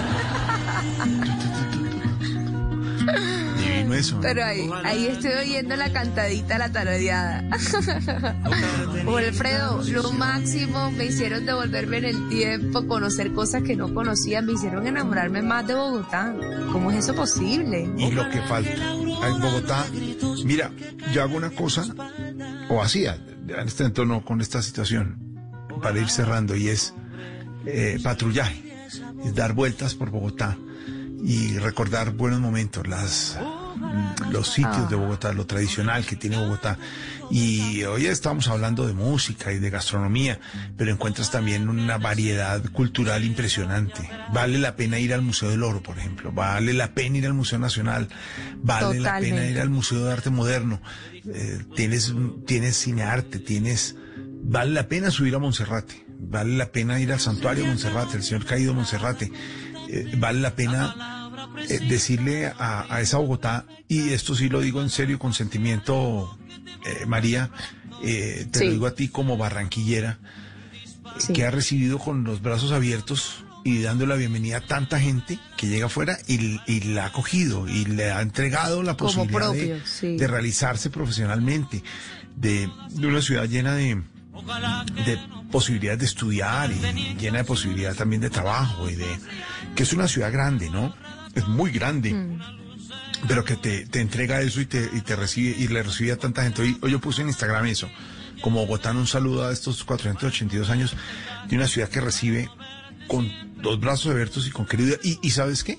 Recomendarle a la gente, a todos los de afuera y a todos los que somos de aquí, que la cuidemos, porque es la ciudad de todos definitivamente y la tenemos que cuidar. Esa, esa, Me esa Bogotá. encanta, me encanta. Hace Me encanta 482 esa invitación. Sí. Me encanta esta invitación y ese mensaje al final porque pasa mucho ese ese ese mal eh, por no querer que como vienen tanta gente y vienen tantas personas al final pues nadie la cuida porque dicen yo no soy de acá y no nací acá y al final eh, poco a poco todos nos vamos convirtiendo en bogotanos así uno no se le quita el acento no uno se va convirtiendo en bogotano también Hay una canción, no sé si, si la tienen eh, ahí, Dieguito, y es la que eh, nosotros la tuvimos hoy en Voz Popular, la, la, la que hizo Mauricio Paladagua, eh, en homenaje a Bogotá.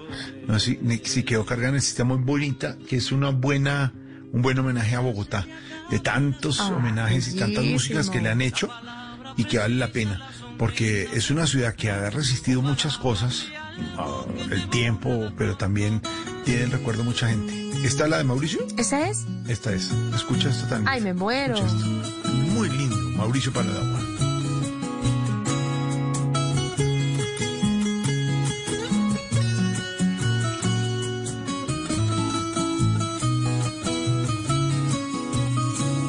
Bogotá es la ciudad de todos, ciudad hermosa, mi capital. Hace frío, pero se siente el calor de hogar.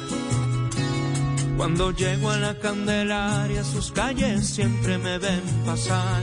Yo me tomo una agua panela y a caminar. Bogotá es la ciudad inmensa de mi país. Soy cachaco, soy colombiano, yo soy de aquí. Y me gusta moverme siempre mi de Chapinero a la soledad. Yo recorro sus calles lindas, sus calles bellas.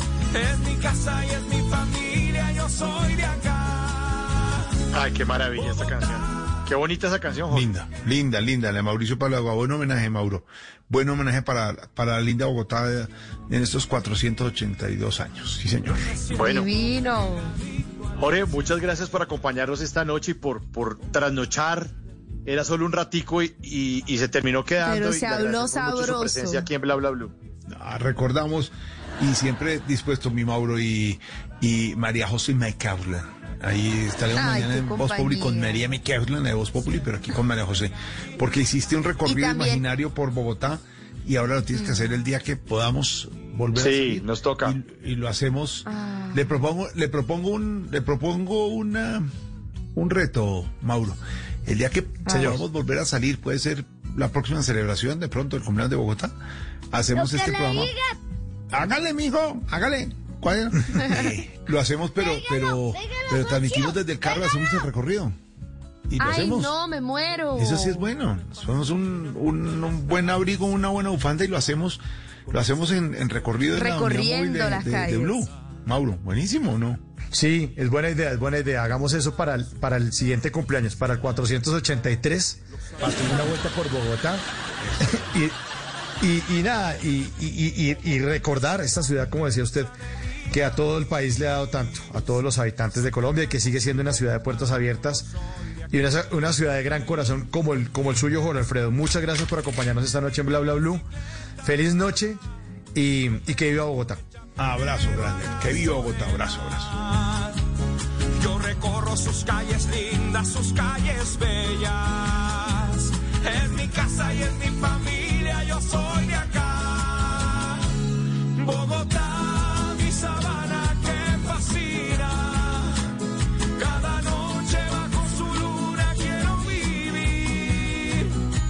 me siento pegadito a las estrellas.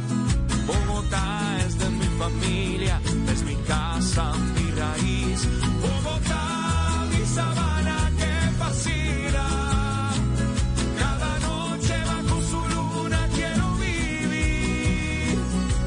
Siento pegadito a la 12.34 minutos. Bueno, hoy nuestro programa fue bien especial. Modificamos cosas que normalmente hacemos, pero cre- creo, creemos que valió la pena. Simón, qué pena la demora. Buenas noches, hombre. Es que Jorge Alfredo se pone a hablarnos de tantas cosas bogotanas, que el, que el perfume, que todo, hombre. Oiga, Bogotá, Bogotá querida, 482 años, pero estuvo buenísimo. Hablaron de lugares que, bueno, vale la pena recordar y que ojalá cuando salgamos de todo esto, chévere volverlos a visitar. Ay, hace mucha falta salir, carajo. Sí, hace mucha falta, hace mucha falta. Como también hace falta los mensajes de nuestros queridos oyentes en Bla Bla Blue, que hacen parte en esta tercera hora, que hoy se las, se las truncamos. Les pedimos disculpas porque siempre ustedes arrancan aquí a hablar desde las 12 en punto. Pero hombre, estamos hablando con, con Jorge Alfredo, que, que nos acompañó esta noche aquí en el programa. 316-692-5274 es la línea de Bla Bla Blue. Y quiero que escuchen algo que nos manda un querido oyente, un querido oyente de Bla Bla Blue. Felicitaciones por el programa y un cordial saludo a toda la mesa de trabajo. Fue el mejor paseo que hayamos tenido en el tiempo, en esta pandemia. Nos hicieron recordar muchísimas cosas de las cuales mucha gente no conocía, pero a quienes las conocimos y las vivimos, nos hicieron creo que el mejor paseo en la pandemia. Dios los bendiga. Muchas gracias, señor. Ay, wow, nos pusimos a viajar, cero grupo. Muchas gracias. Esa es la idea de este jueves de TVT. Recordar Total. y recordar lugares de. Bogotá. Y mira Y lo viajar, valioso viajar. que es, porque es que no, no podemos salir de nuestra casa, pero yo de verdad siento como si recorrimos Bogotá.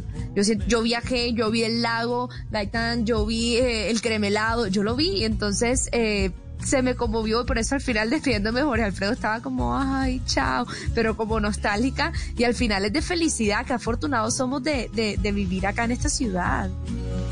Sí, y qué afortunados los colombianos que tengan una ciudad que visitar. Ahorita no, estamos en pandemia, quédate en casa, tranquilos, todos, Ojo. todos calmados. Pero ya tendremos, ya tendremos tiempo para recibirlos acá y atenderlos a todos, a todos los habitantes de, de Colombia, porque esta es una ciudad que tiene todo el país metido. O sea, aquí está el indio amazónico y aquí está eh, restaurantes como Fulanitos, que es restaurante Bayuno. Y aquí uno entra y el que señor que lo atiende a uno que le va a vender una chaqueta, unos zapatos, eh, habla santandereano. Y aquí hay gente de todas partes del país a la que siempre, siempre queremos mucho. Fíjense ustedes, eh, María, usted que es barranquillera, Simón que tiene toda esa sangre paisa, usted que viene de Manizales también.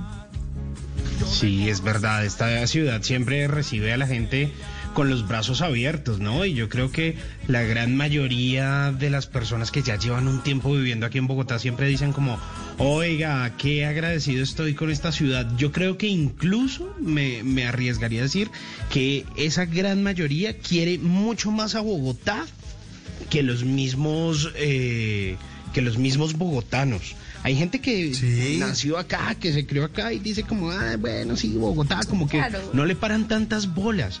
Lo que Pero- pasa que uno da por sentado lo que tiene ahí al frente, ¿no? Exacto. Sí, claro. Claro, claro, claro, claro, claro, claro.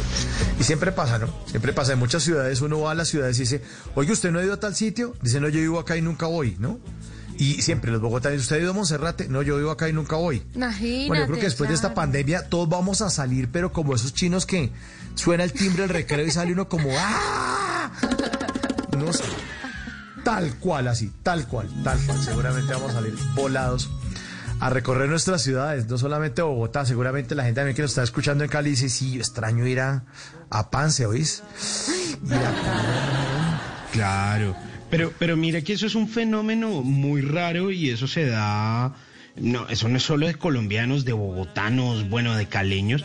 Hace unos días hablaba con una gente de Argentina y bueno, yo les decía, oiga, pero es que a mí me fascinó Buenos Aires, lo conocí hace un tiempo, tienen lugares maravillosos, tienen estos restaurantes, tienen tal lugar para visitar, esto, lo otro, lo otro, lo otro. Y gente, bueno, no sé, a mi edad, de treinta y pico de años aproximadamente, y decían, ¿en serio? ¿Usted fue a todos esos lugares? Yo vivo aquí en Buenos Aires y no he ido a la mitad de lo que usted me nombró. Ay, no. Sí vio el mismo Bobada, síndrome. sí, no, bobada. El mismo, el mismo, pasa lo mismo. sí. Y, y me dijeron, nosotros conocemos Bogotá y Bogotá es maravillosa y nos encantó y tiene tal cosa y Colombia y a veces nos hace falta eso, ¿no? Reconocer un poco, recorrer esos lugares, comernos el cuento. Eso, es, eso también es importante.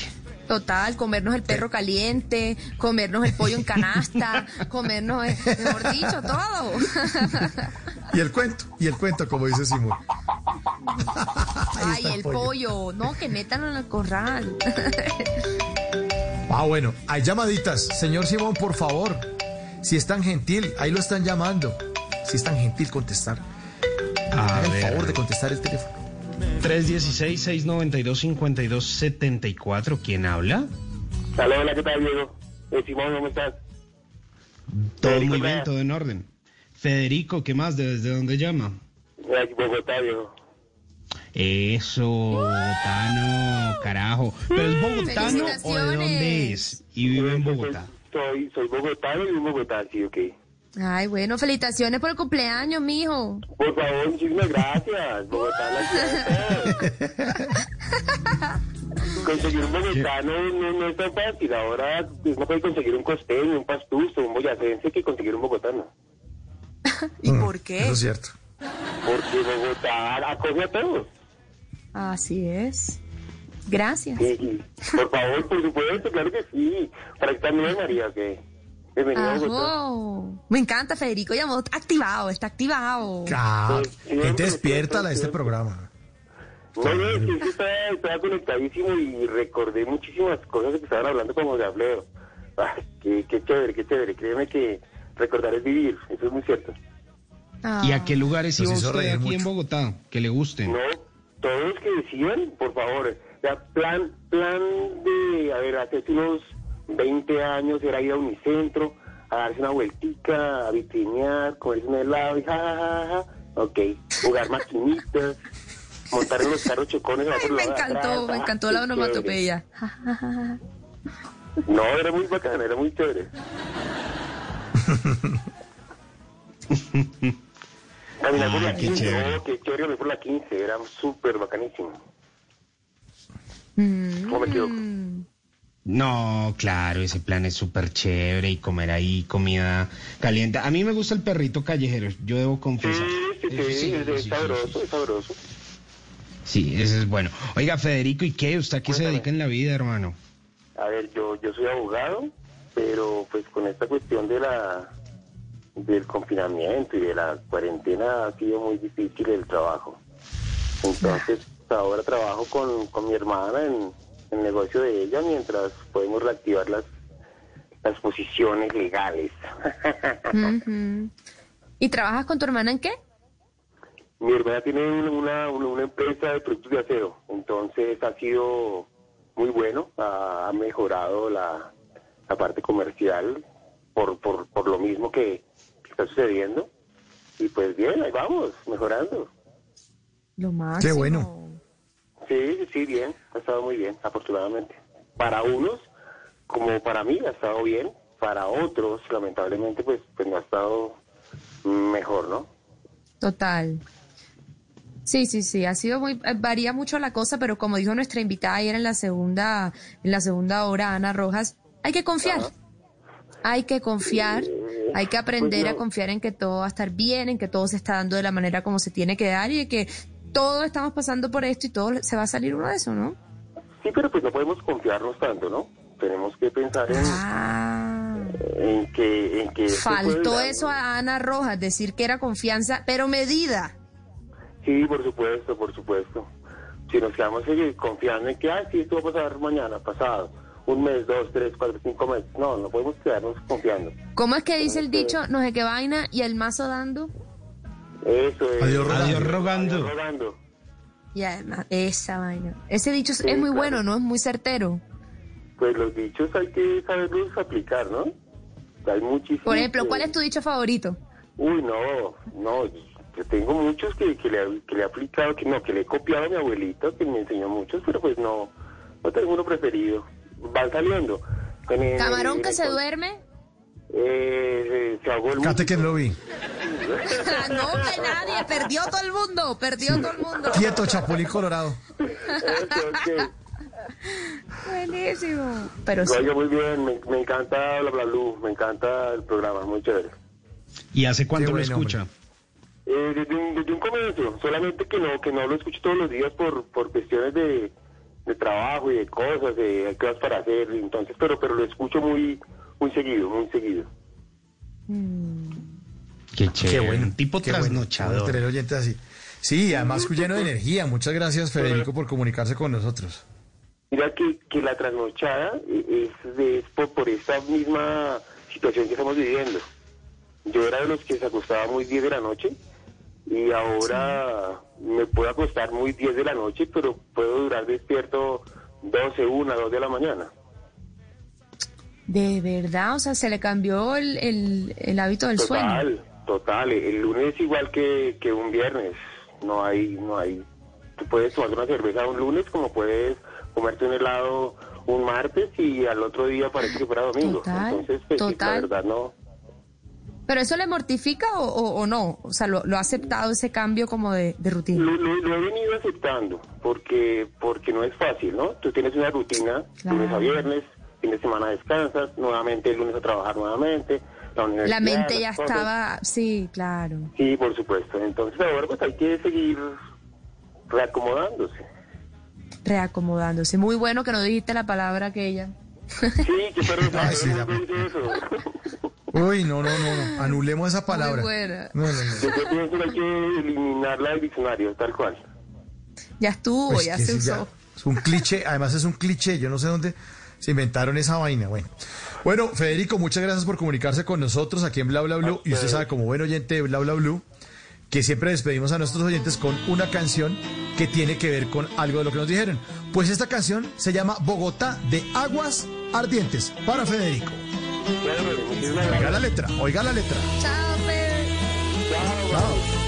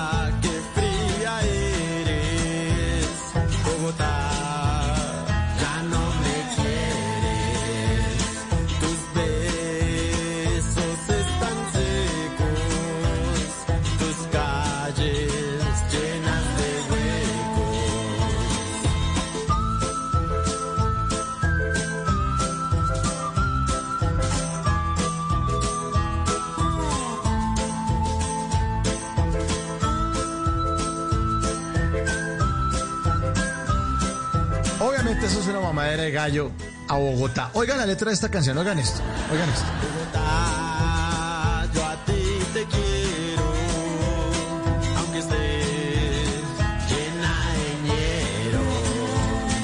Eres una chica bipolar, hace calor antes de granizar.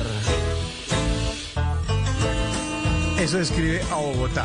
La gente que no ha estado acá Aquí hace un calor el berraco, después cae un aguacero y uno no se puede fiar del clima. Si usted ve un No, sol nada. por la mañana, si- no, usted ve tres soles encima, después cae un aguacero a los 10 minutos o al mediodía y usted pierde la pinta Total. caleña. O sea, que- usted que tiene que puesta. levantarse en la mañana, mirar por la ventana y decir, uy, está haciendo sol, me voy a poner impermeable y botas de lluvia. Tal cual, tal cual. Bueno, nuestros oyentes hacen parte de estas conversaciones para gente despierta. Siguen mandando mensajes de voz, mensajes de texto al 316-692-5274. Simon, ¿qué dicen los oyentes por ahí? A ver, hay varios mensajes. Dicen muy buenas noches al panel de Bla Bla Blue en sintonía. James Tiago y Alexis Molinares nos dejan saludos, dicen por acá también. eh, saludos a María, Simón, a Mauricio, son los mejores. Bla Bla Blue, el mejor programa para los noctámbulos. Y por acá también nos dicen, sí, valió la pena. Felicitaciones Bogotá y gracias por tan bonito programa. Son algunos de esos mensajes que nos dejan por ahí Mauricio y María. Buena, cero energía, ¿no? Cero grupo. Sí. Oye, se han acostumbrado, tan contentos ese grupo, mejor dicho. Bueno, mensajes de voz también. También dejan. Hola, muy buenas noches. Un lindo saludo para todo ese gran equipo. Me encanta escucharlos. Me quedo hasta la una de la mañana. Siempre me gusta muchísimo. Me hacen que la noche sea mucho más agradable. De verdad los felicito. Sigan adelante con ese programa. Muy, muy agradable. Gracias. Muchas gracias, muchas gracias. Ay, lo máximo. Y cuando dicen que se quedan hasta la una de la mañana, ay, lo- eso me encanta. Son de los nuestros. Pero los nuestros también es Simón Hernández, porque hoy nos va a contar algo que tiene que ver con Spotify y adivinar cuál es el artista favorito de uno. A ver, ¿qué es lo que, ¿cómo es esa sinergia entre Spotify y los artistas que a uno más le gusta, Simon? Oiga, pues eh, mire, esta época no ha sido nada, pero nada fácil para los artistas, pues se han cancelado todas las actividades que ya sabemos, todo lo que se ha llevado ese berraco COVID. Y eh, pues muchos artistas y toda la comunidad y toda- todos los empleos que están alrededor de, de ellos se han visto afectados por esta crisis. Y resulta que la gente de Spotify eh, está ampliando una función de recaudación de fondos para los artistas de la región. Fue algo que ya estaban haciendo en Europa, que estaban haciendo en Estados Unidos y pues algunos artistas en Latinoamérica pues dijeron como, venga, ¿y qué? ¿Y nosotros qué? ¿Nosotros para cuándo? Entonces, eh, eh, Spotify abrió como una como un fondo de solidaridad para los artistas en Argentina, en Brasil, en Chile, en Colombia, en México, en Perú y en Uruguay. Pero ¿cómo funciona? Pues resulta eh, que si usted es fanático de algún artista, algún artista latinoamericano, pues usted lo puede apoyar. Esto funciona de la siguiente forma. Algunos artistas eh, han querido apoyar a pues a todo su equipo de trabajo, eh, a toda la gente que los acompaña en las grabaciones, en las giras, en los conciertos, pues que no tiene fondo de ingresos y pues que viven siempre de eso y pues que no están teniendo trabajo por estos días. Entonces ellos abrieron como unos links que aparecen en los perfiles oficiales de muchos artistas que usted se encuentra en Spotify. Entonces usted entra ahí a su perfil que usted siempre tiene y va a tener la posibilidad de apoyarlos. Esto va para quienes, para amigos de la industria musical que lo necesiten, para impulsar organizaciones benéficas también dedicadas a la ayuda humanitaria, a los afectados por la pandemia. Entonces, si usted es muy fan de su artista eh, y requiere apoyo, pues hombre, ayúdele. Pues, en este momento no puede comprar el. CD, en este momento no puede pagar el, la boleta para el concierto. Entonces, pues listo, usted lo que va a hacer es darle una manito. Igual todo esto va a ser verificado por Spotify. Esto no es que lo está haciendo que ayuda del Congreso de Colombia. No, no, no. Esto es Spotify, entonces esto tiene una trazabilidad. Aquí no le van a dar en la cabeza. Fresco. Y esto le llega a algunos artistas que son independientes, que no tienen casa disquera, es decir, pues como que su músculo financiero no es Es tan su propio fuerte. bolsillo. Exacto. Entonces les llega a ellos, que seguramente muchos están pasando trabajos, y si no, pues también les llega a quienes hacen parte de toda esa cadena productiva que es un artista, porque un artista es una empresa, entonces hay un montón de gente trabajando detrás de ellos y que comen y que llevan, pues ahí sí como dicen, el pan a la mesa gracias al trabajo que hacen con muchos artistas latinoamericanos. Entonces, no puede comprar el CD, no puede pagar la boleta, hay otras formas de ayudar y lo puede hacer usted a través de su plataforma de Spotify. Entonces ahí le dejo esa idea, está chévere. Muy bacán.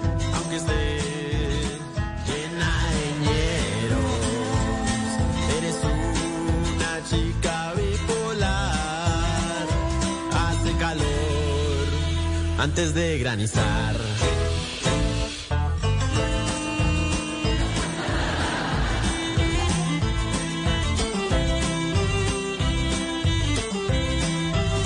Nos dejan más mensajitos, mensajitos, mensajitos, nuestros oyentes. Miren este mensajito que dice, fuimos a recorrer los sitios bonitos en los que hemos disfrutado con amigos, amores y familia. Gracias por ese regalo tan grande ahora que no podemos salir. Esa es la idea, esa es la idea, esa es la idea. Y les tengo otra canción que no solamente es de aguas ardientes, sino que también habla de Bogotá. Esta es mucho más bella, es de un artista paisa que se llama Pala. Bogotá, para los bogotanos y para todo el país.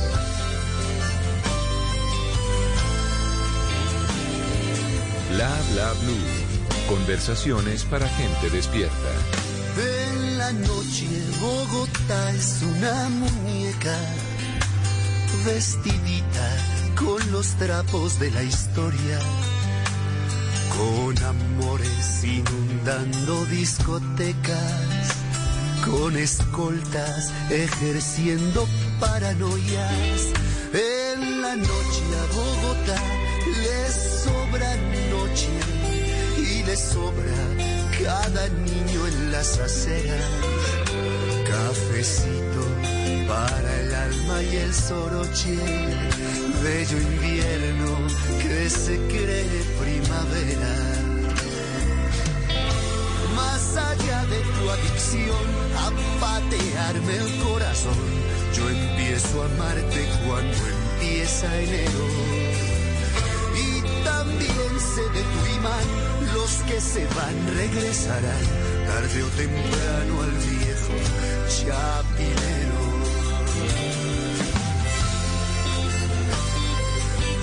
Ay, cómo conmueve esa música. ¿Te gusta?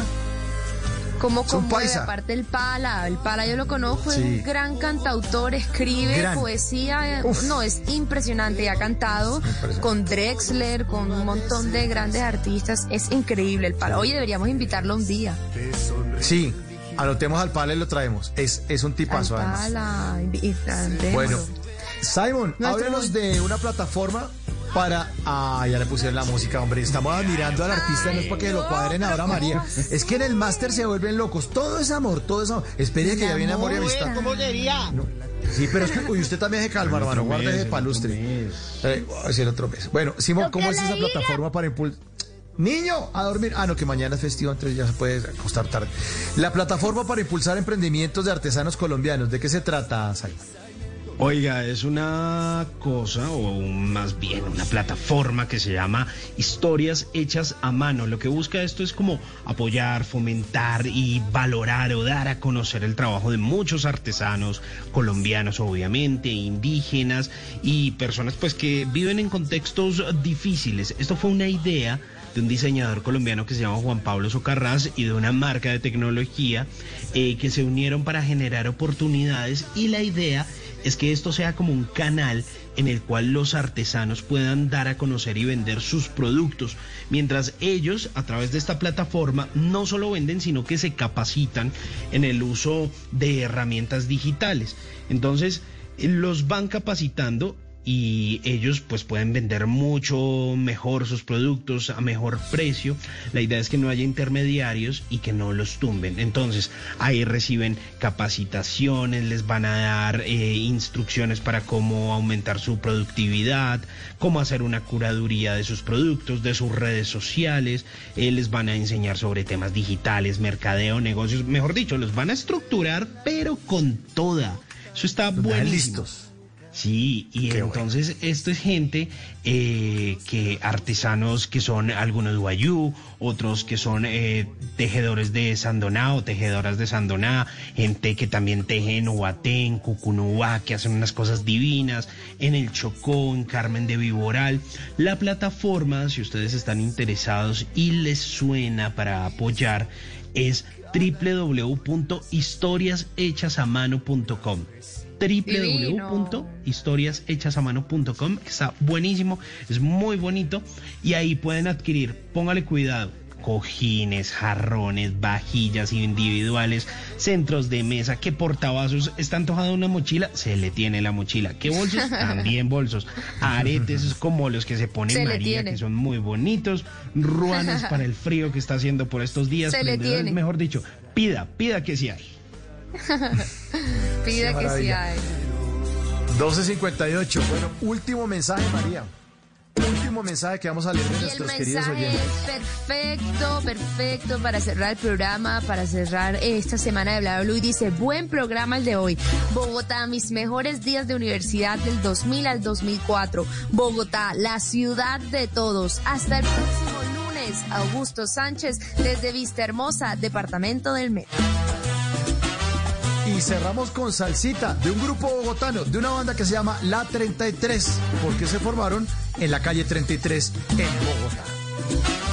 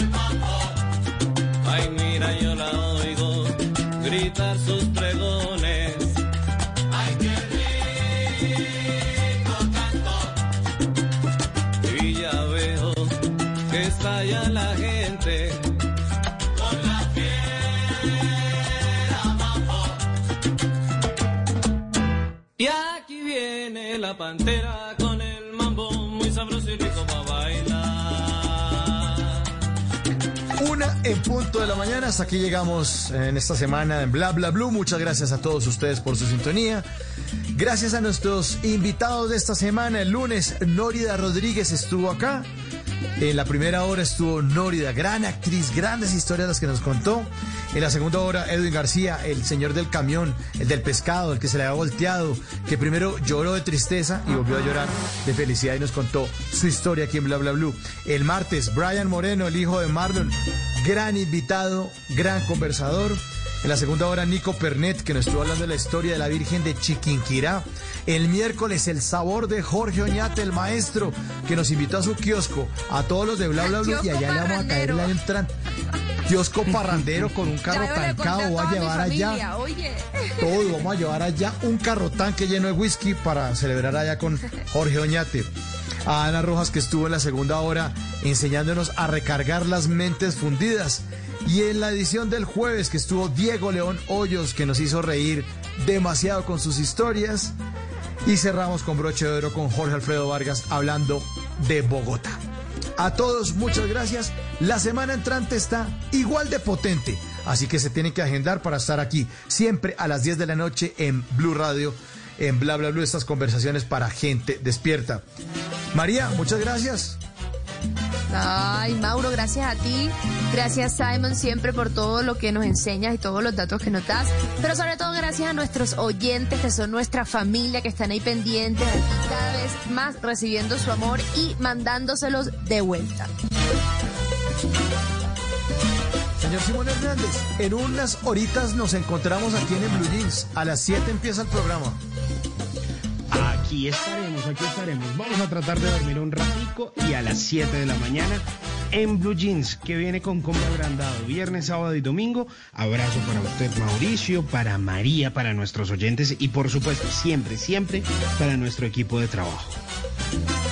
Y nuestro equipo de trabajo en el Control Master, Ricardo Acevedo y Diego Garibello. Ellos hacen este programa posible. Nosotros presentamos acá, pero los que hacen el programa son ellos. Gran abrazo para ellos, los responsables de que todo salga bonito como les gusta a nuestros oyentes. Viene Javier Segura con voces y sonidos. Mi nombre es Mauricio Quintero. Ah, no hay voces y sonidos. Me confirma que no hay voces y sonidos. Viene es música blue. Entonces la música blue se la pone don Ricardo Acevedo. Eh, exactamente. Pone la aguja para atrás y Ricardo Acevedo porque les va a poner musiquita. Después viene la repetición de Voz Populi a las 2 de la mañana. No se la pueden perder los que quieran seguir trasnochando. A las 4 de la mañana, Eduardo Hernández. Eh, ah, bueno, vamos a tener una modificación porque hay, eh, no es un día hábil. Pero a las 7 de la mañana los esperamos a todos en el Blue Jeans. De 7, ahora sí, de 7 a 10 de la mañana. Es que estoy, no es día hábil, es el día festivo que ya es 7 de agosto. A las 7 de la mañana estamos con María Clara Gracia, nuestra directora de Blue Jeans. Les tenemos un programa buenísimo. Vamos a hablar sobre las cumbias, sobre el origen de la cumbia. Les tenemos unas cumbias increíbles y no solamente cumbias colombianas, sino cumbias de toda América Latina. Así que no se pueden perder. Máximo. En Blue Jeans, aquí en Blue Radio. Bueno, mi nombre es Mauricio Quintero. Y los espero entonces, si no pueden estar en el Blue Jeans porque están dormiditos, los espero el próximo lunes a las 10 de la noche aquí en Bla Bla Blue. Chao.